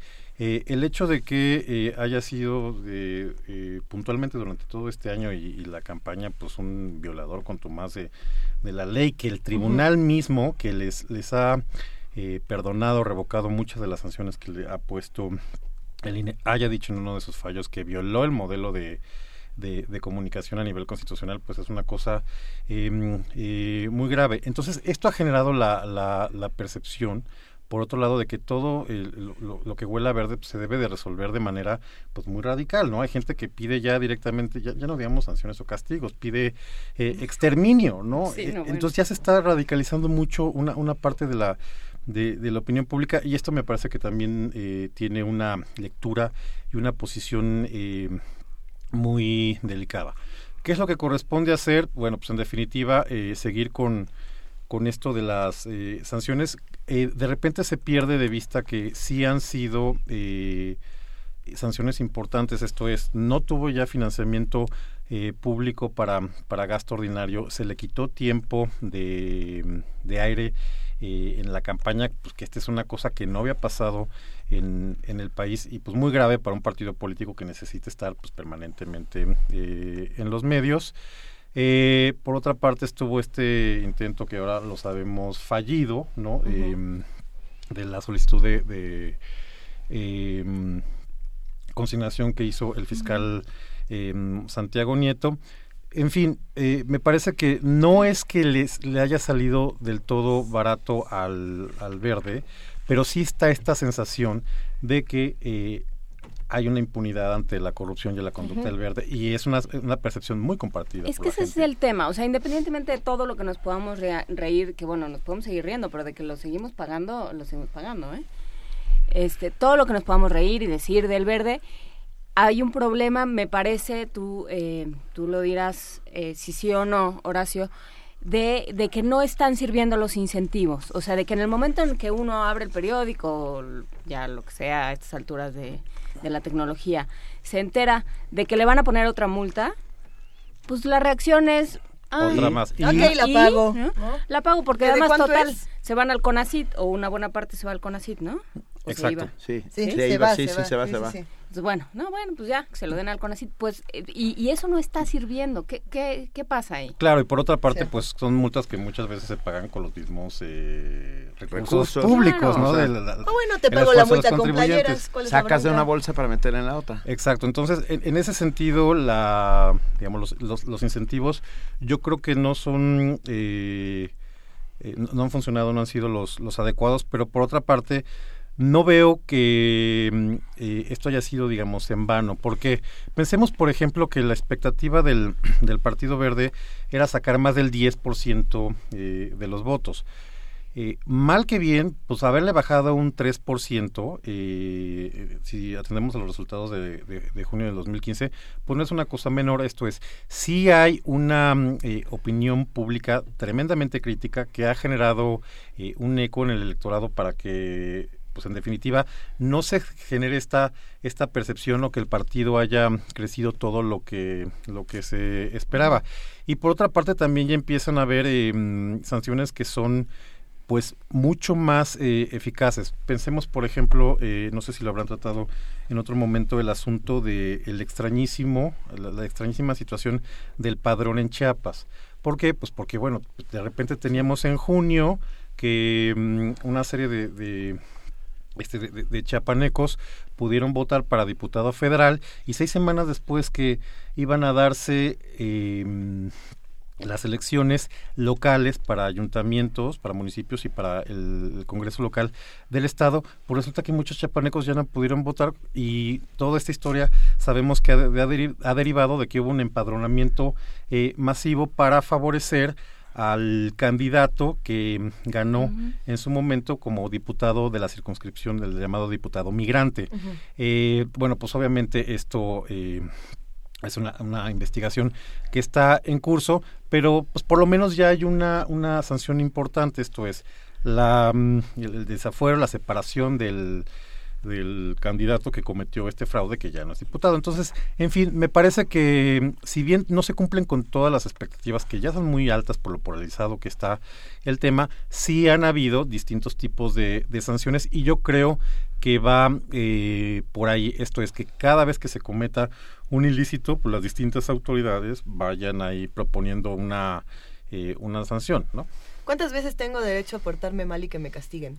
Es que... eh, Ese es el punto, yo creo. O sea, porque yo puedo portarme mal toda la vida y, pagar cinco pesos cada vez que lo hago, ¿no? O depositar una moneda cada vez que digo una grosería. No, no- no me queda claro cómo funciona el número de veces que el Partido Verde puede seguir haciendo esto.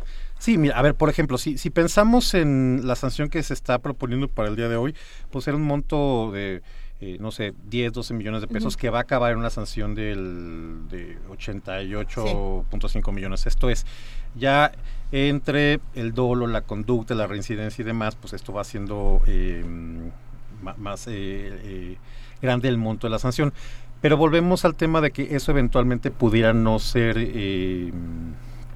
pudiera no ser eh, suficiente, ¿no? Porque, bueno, si, si tú consideras que el castigo que te van a infligir pues es menor al beneficio que tienes por tener una conducta dolosa, pues lo vas a seguir haciendo.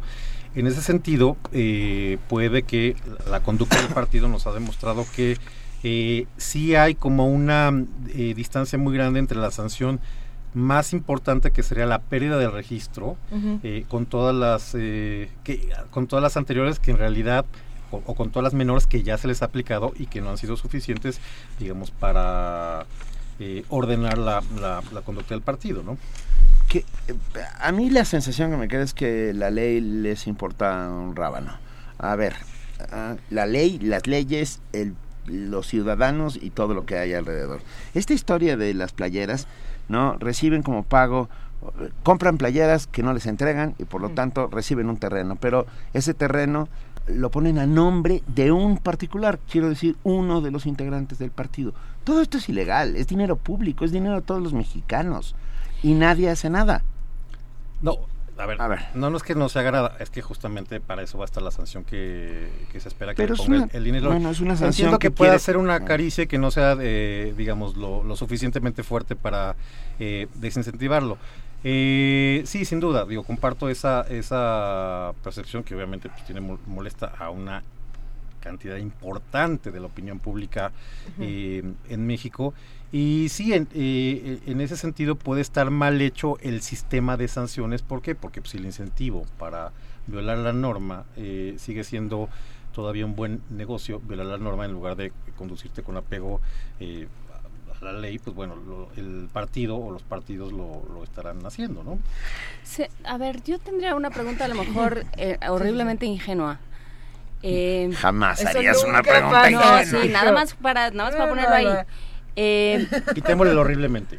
¿Ingenua y macabra? Ok, sí. Sí. Eh, pensando en esto que decía Benito, esto que describías tú, Benito, pues es el modus operandi en México, ¿no? Era lo que decíamos de las desapariciones. Pues es facilísimo desaparecer gente aquí, pues ¿quién se ocupa, no? Entonces, bueno, es muy fácil operar de esa forma, ya sabemos cómo operan esas cosas, cómo operan las licitaciones, cómo se mueve la política local, ¿no? No nos cuenta nada nuevo. ¿Será posible pensar que eso ya no se puede en México? ¿O que ya no se puede de la misma forma? ¿O, ya me está, me está pegando el Adviento y la Navidad? sí. Sí. A ver, horas. sí, es que no, hay espíritu navideño en esta mesa.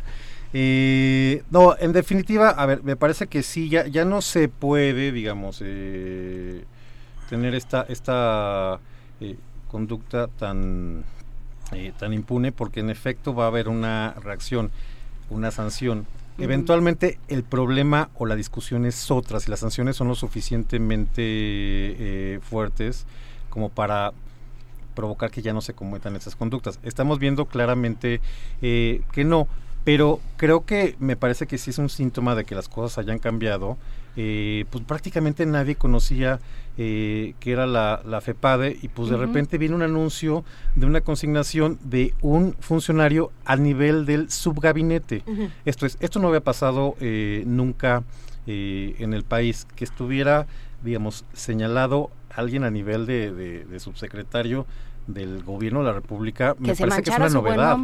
Ah, qué, interesante, ¿no? Que ahora eh, pide que se reivindique, ¿no? Sí.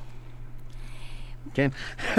sí, sí, sí, sí, le pasó un ángel, sí. No, bueno, de las no, 9.27. murciélago maligno. Nos, nos, mandaron dos veces la misma noticia ya en Twitter. Vamos este a compartirla. Eh, sí.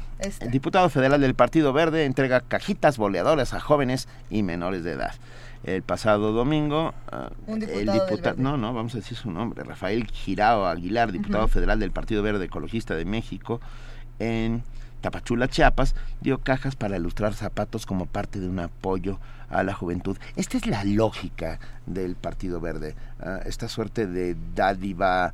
Uh, pues sí, es que, dádiva obscena. Es que es una es una política de los 70, ese es mi los punto. 50 Sí, digamos, han hecho de esa eh, entrega de, de- de recursos o de bienes eh, al margen de la ley, pues un modus operandi en términos de campañas y de posicionamiento de- del partido. Insisto, eh, han habido algunas sanciones que no han sido tal vez lo, Sí. lo- digo, sin el tal vez no han sido lo, lo, lo suficientemente fuertes o firmes pues, para evitar la, mm, la, la conducta del partido. Pero creo que aquí lo, lo, lo importante es que estos hechos eh, de nueva cuenta se socialicen, se denuncien, a- eh, se haga conciencia eh, de lo que está pasando, porque al final del día, pues quien toma las decisiones es el electorado, ¿no? Entonces, bueno, pues mientras haya más información, más debate, más crítica y más conocimiento de todos estos temas, independientemente de las cosas que, que haga la autoridad, pues sí tener una mm, mucho más este conciencia social de qué son los partidos y cómo están actuando. ¿no? Ay, Perdón, perdón, perdón. es que hay algo que a mí me llama mucho la atención de todo esto que platicamos también, que es cómo se va radicalizando la opinión pública, que es Sin lo que duda. mencionaba. Sí. Eh, lo podemos ver en redes sociales, lo podemos escuchar en medios de comunicación, lo podemos ver en la televisión, no importa. Eh, el asunto es que eh, cada vez hay más descontento y también hay que preguntarnos cómo lo canalizamos. Y en ese eh, sentido, yo, yo soy de, de las que odian con, con- con provecho al verde, ¿no? O sea, de verdad me caen muy mal. Pero de pronto nos encontramos con el hashtag eh, pena de muerte al verde, ¿no? Que es un que de pronto se vuelve trending topic. Y, y yo me pregunto, ¿es realmente esa la manera en la que nosotros debemos criticar al verde o en la que nosotros deberíamos estar señalando que esto está mal? ¿Desde dónde se tienen que hacer las denuncias? ¿Hacia dónde? Eh, la opinión pública tiene que servirnos de algo. ¿De qué nos va a servir?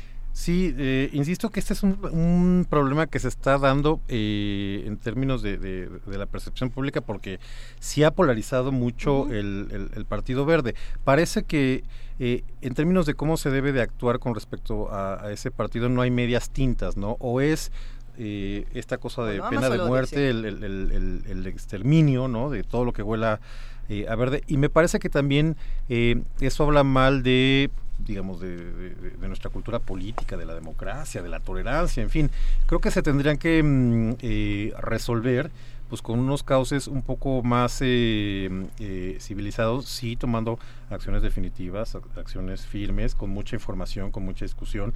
Y creo que para esto es, eh, insisto yo, muy importante el poder del, del ciudadano. Si se dan cuenta cómo actúa eh, el Partido Verde u otro, porque pues también no, no es que los otros sean eh, hermanitas de la, de- No, de bueno, la caridad, pero bueno, está el voto de castigo. El verde va en complicidad, perdón, porque no, no puedo llamarlo de otra manera, con el PRI Por en un montón de lugares, ¿no? Así es. Y, igual esa es un poco la, la, mm, la lógica del, de- del acuerdo político, digamos, habrá que preguntarles a ellos, pero digamos, en la medida en que tengas eh, al, al Partido Verde, que es el punching bag y es el hígado, el que recibe todas las iras y todos los odios, pues no te das cuenta qué es lo que hace su o sus socios políticos, ¿no? Esa es un poco, digamos, la, la dinámica del, del, del posible arreglo político, ¿no? O sea, ese es, ese es el arreglo, ¿no? Este, a mí me pegan y tú mientras, porque, porque esa era, hacia allá quería ir yo. Que si crees que va, va, va a tener una repercusión en 2018, o sea, o que de- en 2018 quienes estén sentados aquí van a seguir teniendo, van a tener esta misma discusión. Sin duda. ¿no? Eh, porque, porque claro, el Partido Verde, vamos, podemos decir horrores, pero, pero tiene una estrategia clarísima, ¿no? Que es esta de las alianzas, o sea, tiene una capacidad para sobrevivir que ya la quisiéramos varios, ¿no? Porque, porque lo que va haciendo son alianzas y entonces, pues eso, no se va nunca, ¿no? Ni se va a ir en el 2018, parece ser. Sí, eh, bueno, no, no habrá que esperar al 2018. Sabemos que este año que está empezando, pues van a haber un montón de elecciones para mm, eh, gobernador y pues bueno, ahí van a estar presentes las alianzas eh, entre el PRI y el Verde, porque además ya lo han eh, manifestado, esto es, lo, que ocurrió con Escobar recientemente se ha visto como un episodio aislado y el valor a tutelar pues es la alianza legislativa o la alianza política que, que han generado pues, puntualmente el, el PRI y el Partido Verde. Entonces, eh, yo creo que en esa medida sí es eh, muy importante que se siga socializando, analizando y que pues, la, la gente decida. Y bueno, y obviamente con su voto pues, eh, eh, castigue a los partidos que considere que, que, pues, que no tienen una este, conducta adecuada, porque además la otra cosa que hemos visto eh, según los, los, los, criterios del tribunal, pues que definen mucho los derechos de los ciudadanos y de los militantes y digamos, esto parece ser, digamos, una, una, una tendencia, una lectura según sus últimos fallos, eh, que bueno, pues también dirán, oye, pues tienen derecho, habrá gente que le guste y que quiera votar por el verde, bueno, pues entonces hay que, hay que eh, perdón, dejarlo que sean los electores los que decidan si está en el sistema o no. Horacio, tú que eres analista político, Ay, no, acabas sí, de decir una palabra que, que me sorprende y, y, y, y quiero que, que puntualicemos.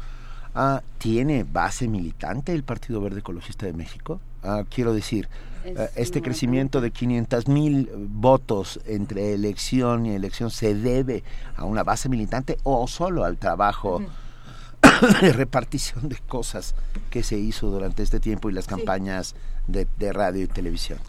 Eh, sin duda hay una, una, una, base de afiliados y de uh -huh. militantes, pero la gran mayoría tiene que ver con el resultado o el éxito, digamos, de las campañas de, de aire. Sin duda alguna, yo creo que ahí está el, la fuerza relativa que ha conseguido el, el partido, ¿no?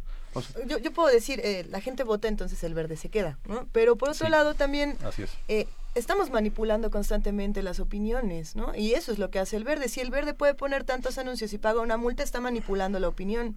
Entonces realmente esos votantes eh, o sea, yo, creo que es una cosa más, no sé, no sé, no sé cómo explicarlo, creo que es más complejo. Yo le doy mochilas a personas que no tienen útiles. ¿Qué hago, no? O sea, no puedo decir, bueno, entonces votaron porque quisieron, sí. Nosotros tenemos ese privilegio, pero no todos, ¿no? Sí, exacto. Eh, en, en, ese sentido, igual el problema está uh, un paso antes, esto es, ¿cómo se deben de establecer eh, eh, acciones y estrategias eh, que sean eficaces para evitar la compra y la coacción del voto? Uh -huh. Ojo, también esto es algo que no está resuelto en ninguna eh, democracia del mundo. ¿Por qué? Porque en efecto podrías de alguna manera conseguir de manera muy fácil un voto pues con una dádiva que puede ser este la, la mochila o la tarjeta este platino o en fin pues, o el tortillero en fin todas estas este la memorabilia, la cajita voladora, la, la cajita voladora de Cinepolis, de toda la memorabilia con la que este el, el uh -huh. partido nos eh, obsequió, digamos, a lo largo que nos compramos, del año. Por lo que nos compramos. Exacto, por nos compramos sí. porque se financia con, con recursos públicos. Uh -huh. eh, o por otra parte, pues una campaña que habrá sido toda la eh, enfadio, enfadosa y odiosa posible, pero pues que tiene como cierto estudio y es muy ex, y, es, y fue exitosa. ¿Por qué? Pues porque se van de manera muy disciplinada a cuatro temas, que si pena de muerte este a los secuestradores pues en un país donde obviamente hay violencia y hay desaparecidos y, y en un medio donde se sienten particularmente vulnerables. Exacto. Uh -huh. eh, y pues obviamente eh, pues quién se va a negar a esta cosa tan noble de que mejoren este la, las escuelas y que no te no te eh, no cobren las cuotas, ¿no? Uh -huh. Y obviamente, pues, ¿quién se va eh, a negar a proteger a los animales y que no, no, no los maltraten, ¿no? Y pues, de repente aparecen estas cosas como, ¿se acuerdan lo de mascota? Que, bueno, todo el mundo ya quería este, linchar. Por, exacto. Entonces, son, son temas que obviamente están muy bien estudiados en términos de por dónde pueden entrar claro. en la parte emotiva, ¿no? Al, a, a, determinados electores que no tienen una... una eh, una manera de procesar, no digamos, esta información que es, eh, que es muy simple y que pues deberían de hacerse un análisis mucho más eh, sofisticado de la actuación del, del, de los actores políticos y de, y de, la importancia del voto, ¿no? ¿Va a perder o no va a perder el registro algún día el verde? No. Pues yo la verdad es que eh, lo veo lo veo complicado, pero una, una señal que me parece interesante es, es esta cosa de que había como un, un, efecto de exitismo, de que llevan a llegar ellos por sí mismos a los dos dígitos. Y pues no, se quedaron en, eh, en siete. Ahora, también pensemos que pasan unas cosas este, muy raras, ¿no? En, en una de las últimas mesas que, que, estuvimos aquí discutiendo, estábamos ahí cafeteándonos al Partido Verde, digo, al, par, al Partido del Trabajo, y pues ya ven, ¿no? Bueno, es que depende del día, ¿no? El, el, Partido Verde es intermitente, un día sí, un día no. Un día sí existe, un día no existe. Entonces, PT, no sabemos sí, no, qué pero va a ya, ya, ya, se quedó, eh. hoy, hoy lo restituyen como muy platillo. O sea que si se queda el PT, el Verde también, pues, ¿no? Y así se quedan todos. Pues es que si Por otra parte, hay gente que dice, no, bueno, pues hay que hacer este más eh, laxa las barreras de entrada, pues para que haya nuevas opciones. ¿Por qué? Pues porque los que están eh, no nos gustan o no sirven, pero la Sí, cosa es que van llegando otros que no necesariamente son tan buenos. y- Exacto, no, ¿no? espérate tantito. Entonces, entonces, ojo con, con abrir esa puerta porque igual y no necesariamente llegan opciones y gente de excelencia a generar pues una a ver, una y, pensar política. en que la en que la propuesta fuera por otro lado, decir, a ver, si tú haces alianza con el verde, automáticamente pierdes mi voto. ¿no? Y entonces va a terminar uno votando por Cantinflas sistemáticamente, pero bueno, Murió. ¿Cantinflas? Sí. Bueno, pero puedo seguir votando por él. O por ti, Benito. Candidato no Benito para presidente. Yo estoy vivo, querida, por lo menos. no registrado, claro. Ajá, o sea, pero bueno, eso, anulo mi voto, ¿no? Porque total, todos los que, todas mis opciones tienen una alianza con el verde. ¿Podría ser un camino? Eso es lo que me gusta, ¿no? Que el electorado tenga la opción de decir, no, bueno, pues que yo ya tengo, pues, como es tu caso, Luisa, ¿no? Que si ya traigo un odio genético con esto, pues en definitiva no puedo apoyar esta esta opción o esta alternativa. Pues eso eso me parece Pero una decisión viable. canalizando el del- descontento. del claro. informándonos y canalizando todo este descontento, no nada más este odiando por odiar. Exacto, ¿no? Eh, y ok, ya hablamos muy mal del verde, pero el INE como siempre queda este flotando y, y ¿qué pasa ahí? ¿Qué, cu- ¿Cuál sería la responsabilidad del INE en todos estos asuntos? Eh, yo creo que el, I- el INE en general ha sido, digamos, bastante impulsor de, de multas para el verde. Ciertamente no en una eh, que fue, eh, a mi juicio, eh, decisiva, que tenía que ver con esta discusión sobre si se le podía quitar el registro al verde, no en las urnas, sino en la mesa, considerando las eh, facultades o las atribuciones de... mm, de, de- que, hay, que hay en la ley. No prosperó esa, esa, esa decisión, pero de todas maneras lo que creo que es importante señalar es que eh, el INE, independientemente que proponga una serie de multas pues todo, o de sanciones a, a- a- a los partidos, pues so- todas estas pueden ser recurridas frente al, al tribunal. Y ahí es donde ese yo creo que ese es eh, el, pues no sé si llamarle en problema, pero sí es una circunstancia que está ahí, ¿no? Que eventualmente el tribunal puede eh, aminorar o, o revertir muchas de las sanciones que, que propone mm, eh, el INE. Como por ejemplo, también cuando pasó lo del asunto de, mm, de la juez de federal de distrito que tenía que analizar el asunto eh, Escobar, pues ¿por qué no le preguntan a ella, no? Digamos, ¿por qué los reflectores no se fueron eh, Sobre la juez. Exacto, para Sí. decir, oye, pues explícanos, A ver. porque, a ver, pensemos que si mm, el fiscal hizo la solicitud, pues eh, ha de haber eh, calculado jurídica y políticamente las consecuencias. Pues obviamente era de esperarse que viniera un, digamos, una- un embate eh, en, en Un su embate contra. sucio, porque aquí Exacto. juega el verde, o sea, no nos vamos a hacer...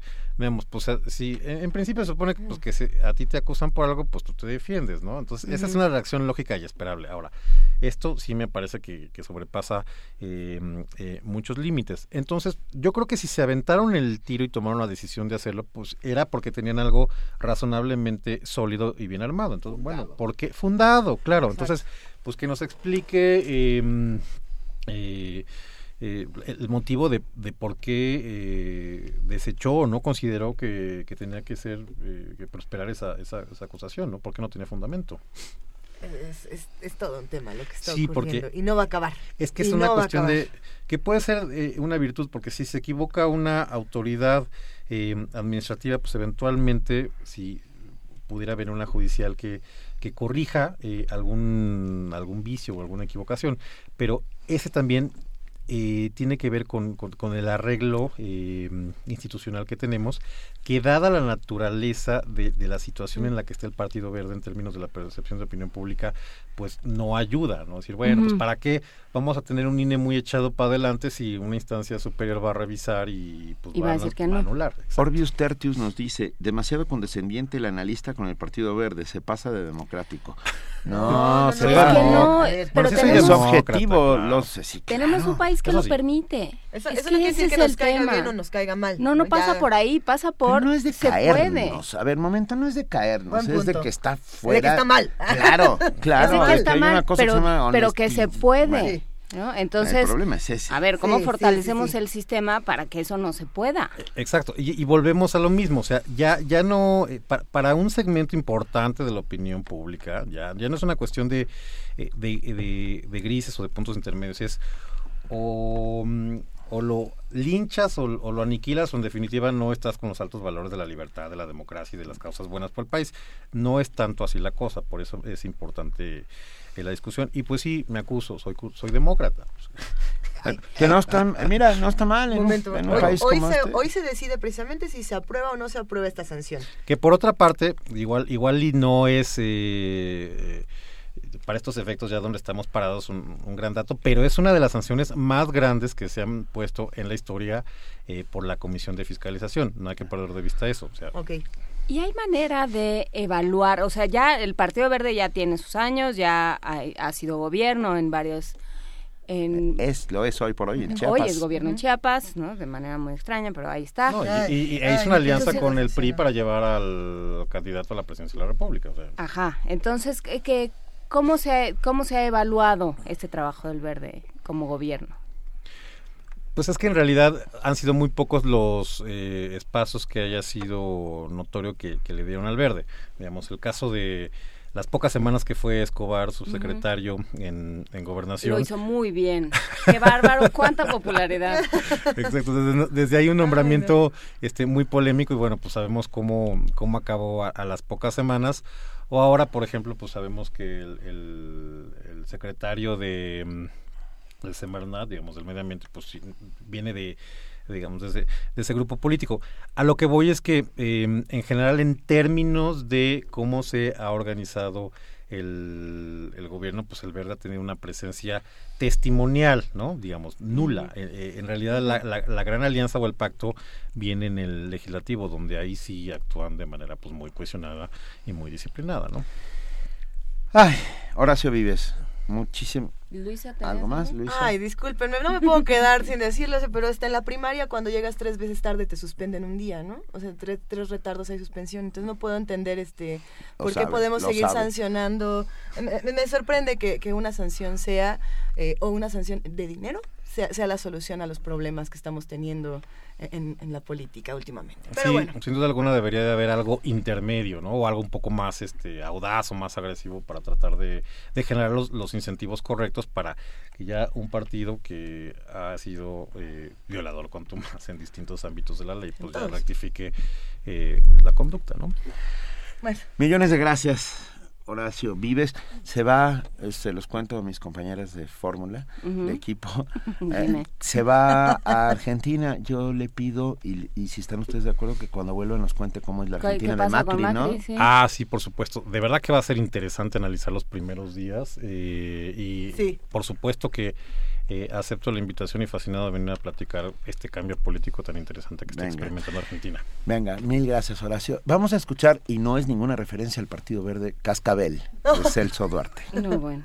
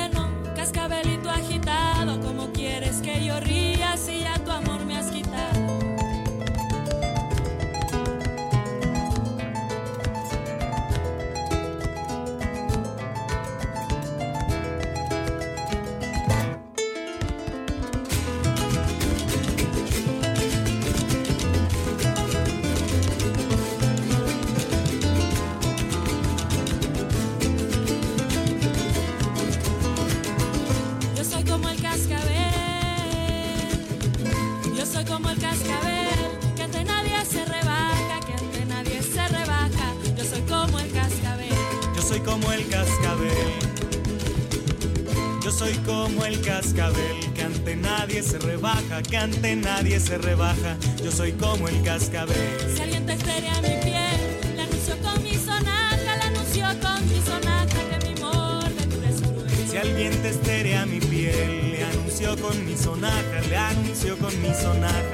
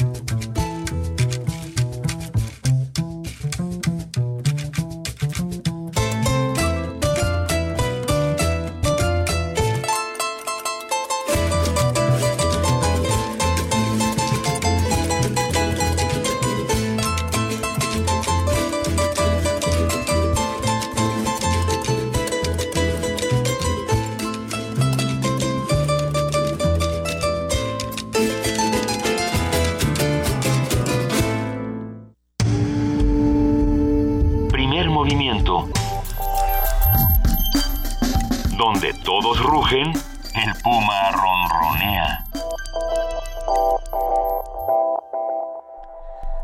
si ustedes lo saben, pero por, ahí dicen que mañana se estrena el nuevo episodio de Star Wars. ¿De veras? Dice, dice nuestra compañera Vania Nuche que ella va a ir. Me dejaron abierto el talkback, así que estoy escuchando todo lo que están diciendo del otro lado. Pero sí, en efecto, mañana se estrena Star Wars y, y genera toda clase de dilemas. Dilemas hasta bioéticos, Juan Inés. Hasta bioéticos se pone este dilema. Así que, ¿por qué no escuchamos al doctor Jorge Espera, Linares? espera, tú ¿Qué tan pasó? Star Wars y yo tan Blade Runner, nuestro Ay, amor es no, pero el. ¿No se puede las dos? No. Pero No el, sé. el doctor Jorge Linares va a hablar de Star Wars. Sí. Sí, Pues sí, sí, sí. ¿Por qué no lo escuchamos? Primer movimiento. Donde la raza habla.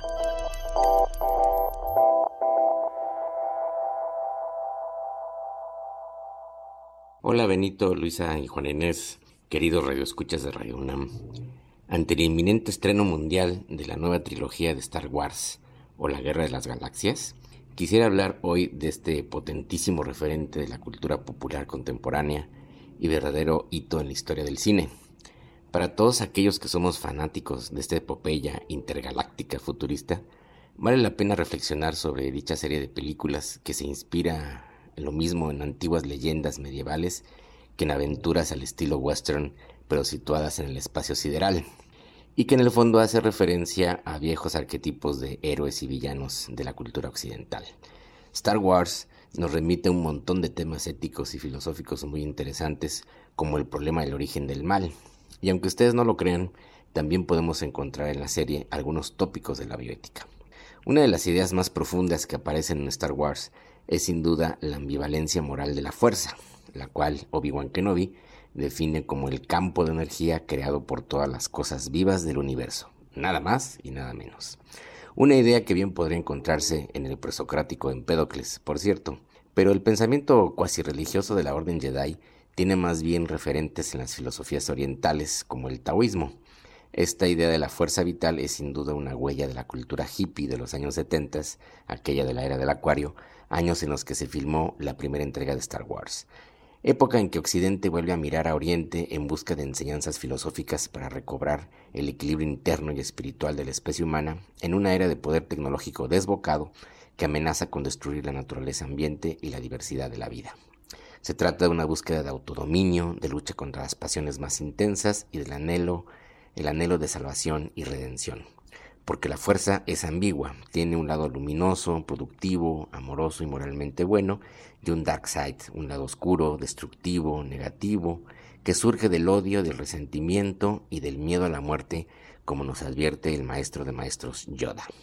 La primera trilogía nos narra el camino de un granjero jovencito, ingenuo y puro, Luke Skywalker, para descubrir su destino como heredero de un gran linaje que lo llama a convertirse en un nuevo Jedi y con ello hacer realidad el resurgimiento de esta orden místico guerrera de caballeros galácticos que dominan el arte de pelear con el sable láser, que protegían así a la República Galáctica, parlamentaria, multicultural y biodiversa, en la que los humanos conviven en armonía o convivían en armonía en una era post-antropocéntrica con muchas otras formas de vida inteligente de la galaxia. Mientras que en la segunda trilogía, que retrocede en el tiempo previo a la primera, atestiguamos la experiencia de la conversión del lado luminoso hacia el lado oscuro de la fuerza en la historia de Anakin Skywalker un niño esclavo que los Jedi descubren como el elegido, aquel que puede encarnar la fuerza de una forma renovada y potente, pero que como padawan o aprendiz de Jedi es soberbio y rebelde. Vemos cómo Anakin traspasa el lado luminoso de la fuerza para arribar al lado oscuro, al no poder dominar su ambición narcisista de poder, pero también por el afán muy humano de querer derrotar a la muerte que se cierne sobre su amada esposa Padme, pues él ha tenido premoniciones y sueños de este trágico destino. El malvado canciller Palpatine, cual Hitler que elegido democráticamente se convierte en tirano y autoproclamado emperador, que se lanza a una guerra de destrucción biológica de cualquier planeta rebelde y de la diversidad de la vida en la galaxia, para someter a toda la resistencia de la antigua democracia. El emperador seduce a Anakin al convencerlo de que si se une con él en el lado oscuro de la fuerza puede evitar la muerte inminente de su amada esposa. La fuerza es así un biopoder que da y quita la vida. Así que el deseo de vencer a la muerte conduce a Anakin al lado oscuro y lo convierte en el siniestro, implacable e implacable Darth Vader, como lo bautiza el emperador. Anakin será derrotado dos veces, primero por su maestro Obi-Wan, que lo cercena y lo deja muy dañado, pero no lo mata, porque en el fondo lo ama, sino que lo deja eh, ahí tirado a su suerte para que se queme en un mar de lava de un remoto planeta volcánico en donde ha tenido lugar la batalla. Luego el emperador lo rescata y gracias a las tecnologías médicas del futuro, Anakin será rehabilitado mediante un traje protésico que restaura y protege lo que le queda de su cuerpo chambuscado. Así se transforma en un cyborg, una máquina humana fría y despiadada que sobrevive gracias a un respirador artificial integrado a su casco máscara. El director y los productores de la película tuvieron el gran tino de fijarse en el detalle terrorífico del sonido del respirador artificial como signo inequívoco de la presencia de Darth Vader. En efecto, todos los que hemos tenido la asiaga experiencia de estar conectados a un respirador artificial en un hospital, nos hemos sentido unos Darth Vaders, dependientes de esa máscara de respirador.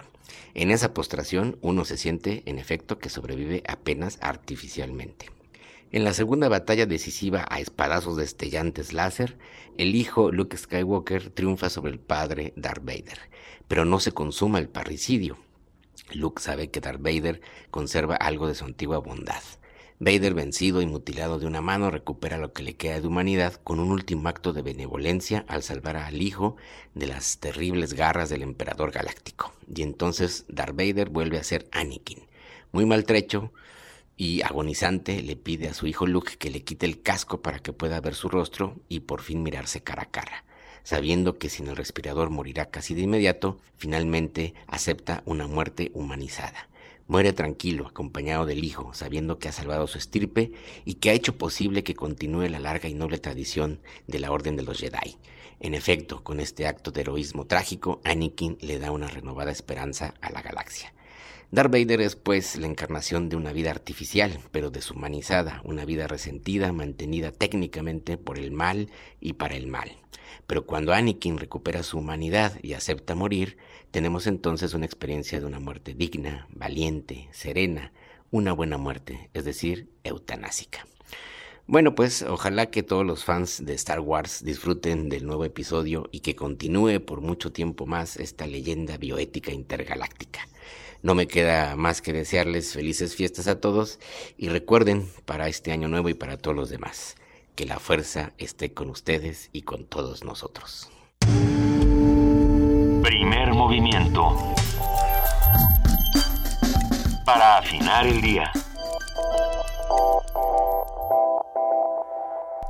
Muchas gracias al doctor Jorge Linares. Ustedes no lo pudieron ver, es una lástima porque es radio, pero vino aquí un androide y se prendió una, se prendió un holograma y él tenía, él tenía trencitas y tenía un vestido blanco y nos contó todo esto. Esto sucedió. Esto sucedió. Que la fuerza nos acompañe a todos. Este día. Exactamente. Yo, la, la pregunta clave es si Darth Vader es el papá del Partido Verde. Parece, ¿no? sí. Este, ya, ya, olvidémoslo. Pues está, esto está empezando a desbarrancarse violentamente. Ya nos vamos. Ya nos vamos. ¿Ya, ya nos vamos? ¿Así ya? Así sí, ya, plano, Un, dos, ya tres, plano, producción, ¿no? ¿No? ¿No? Bueno. Escúchenos, mañana vamos a seguir aquí, Aquí así es que a escúchenos. Vamos a contar cuentos. En la mañana va Vamos a a venir contar Nacho cuentos. Casas a contar cuentos para bajarle un poco al asunto. Luego vamos a hablar de migrantes porque pues Porque el país sigue y las no cosas otra. suceden todos los Ujú. días.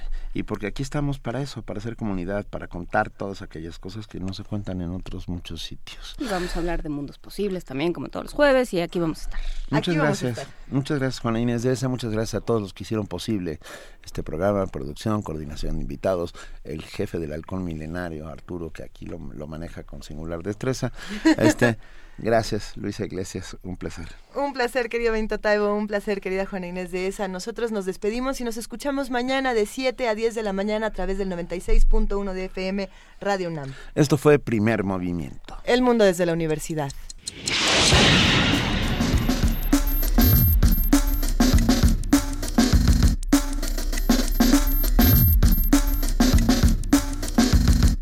La Coordinación de Difusión Cultural de la UNAM y Radio UNAM presentaron Primer Movimiento. El mundo desde la universidad.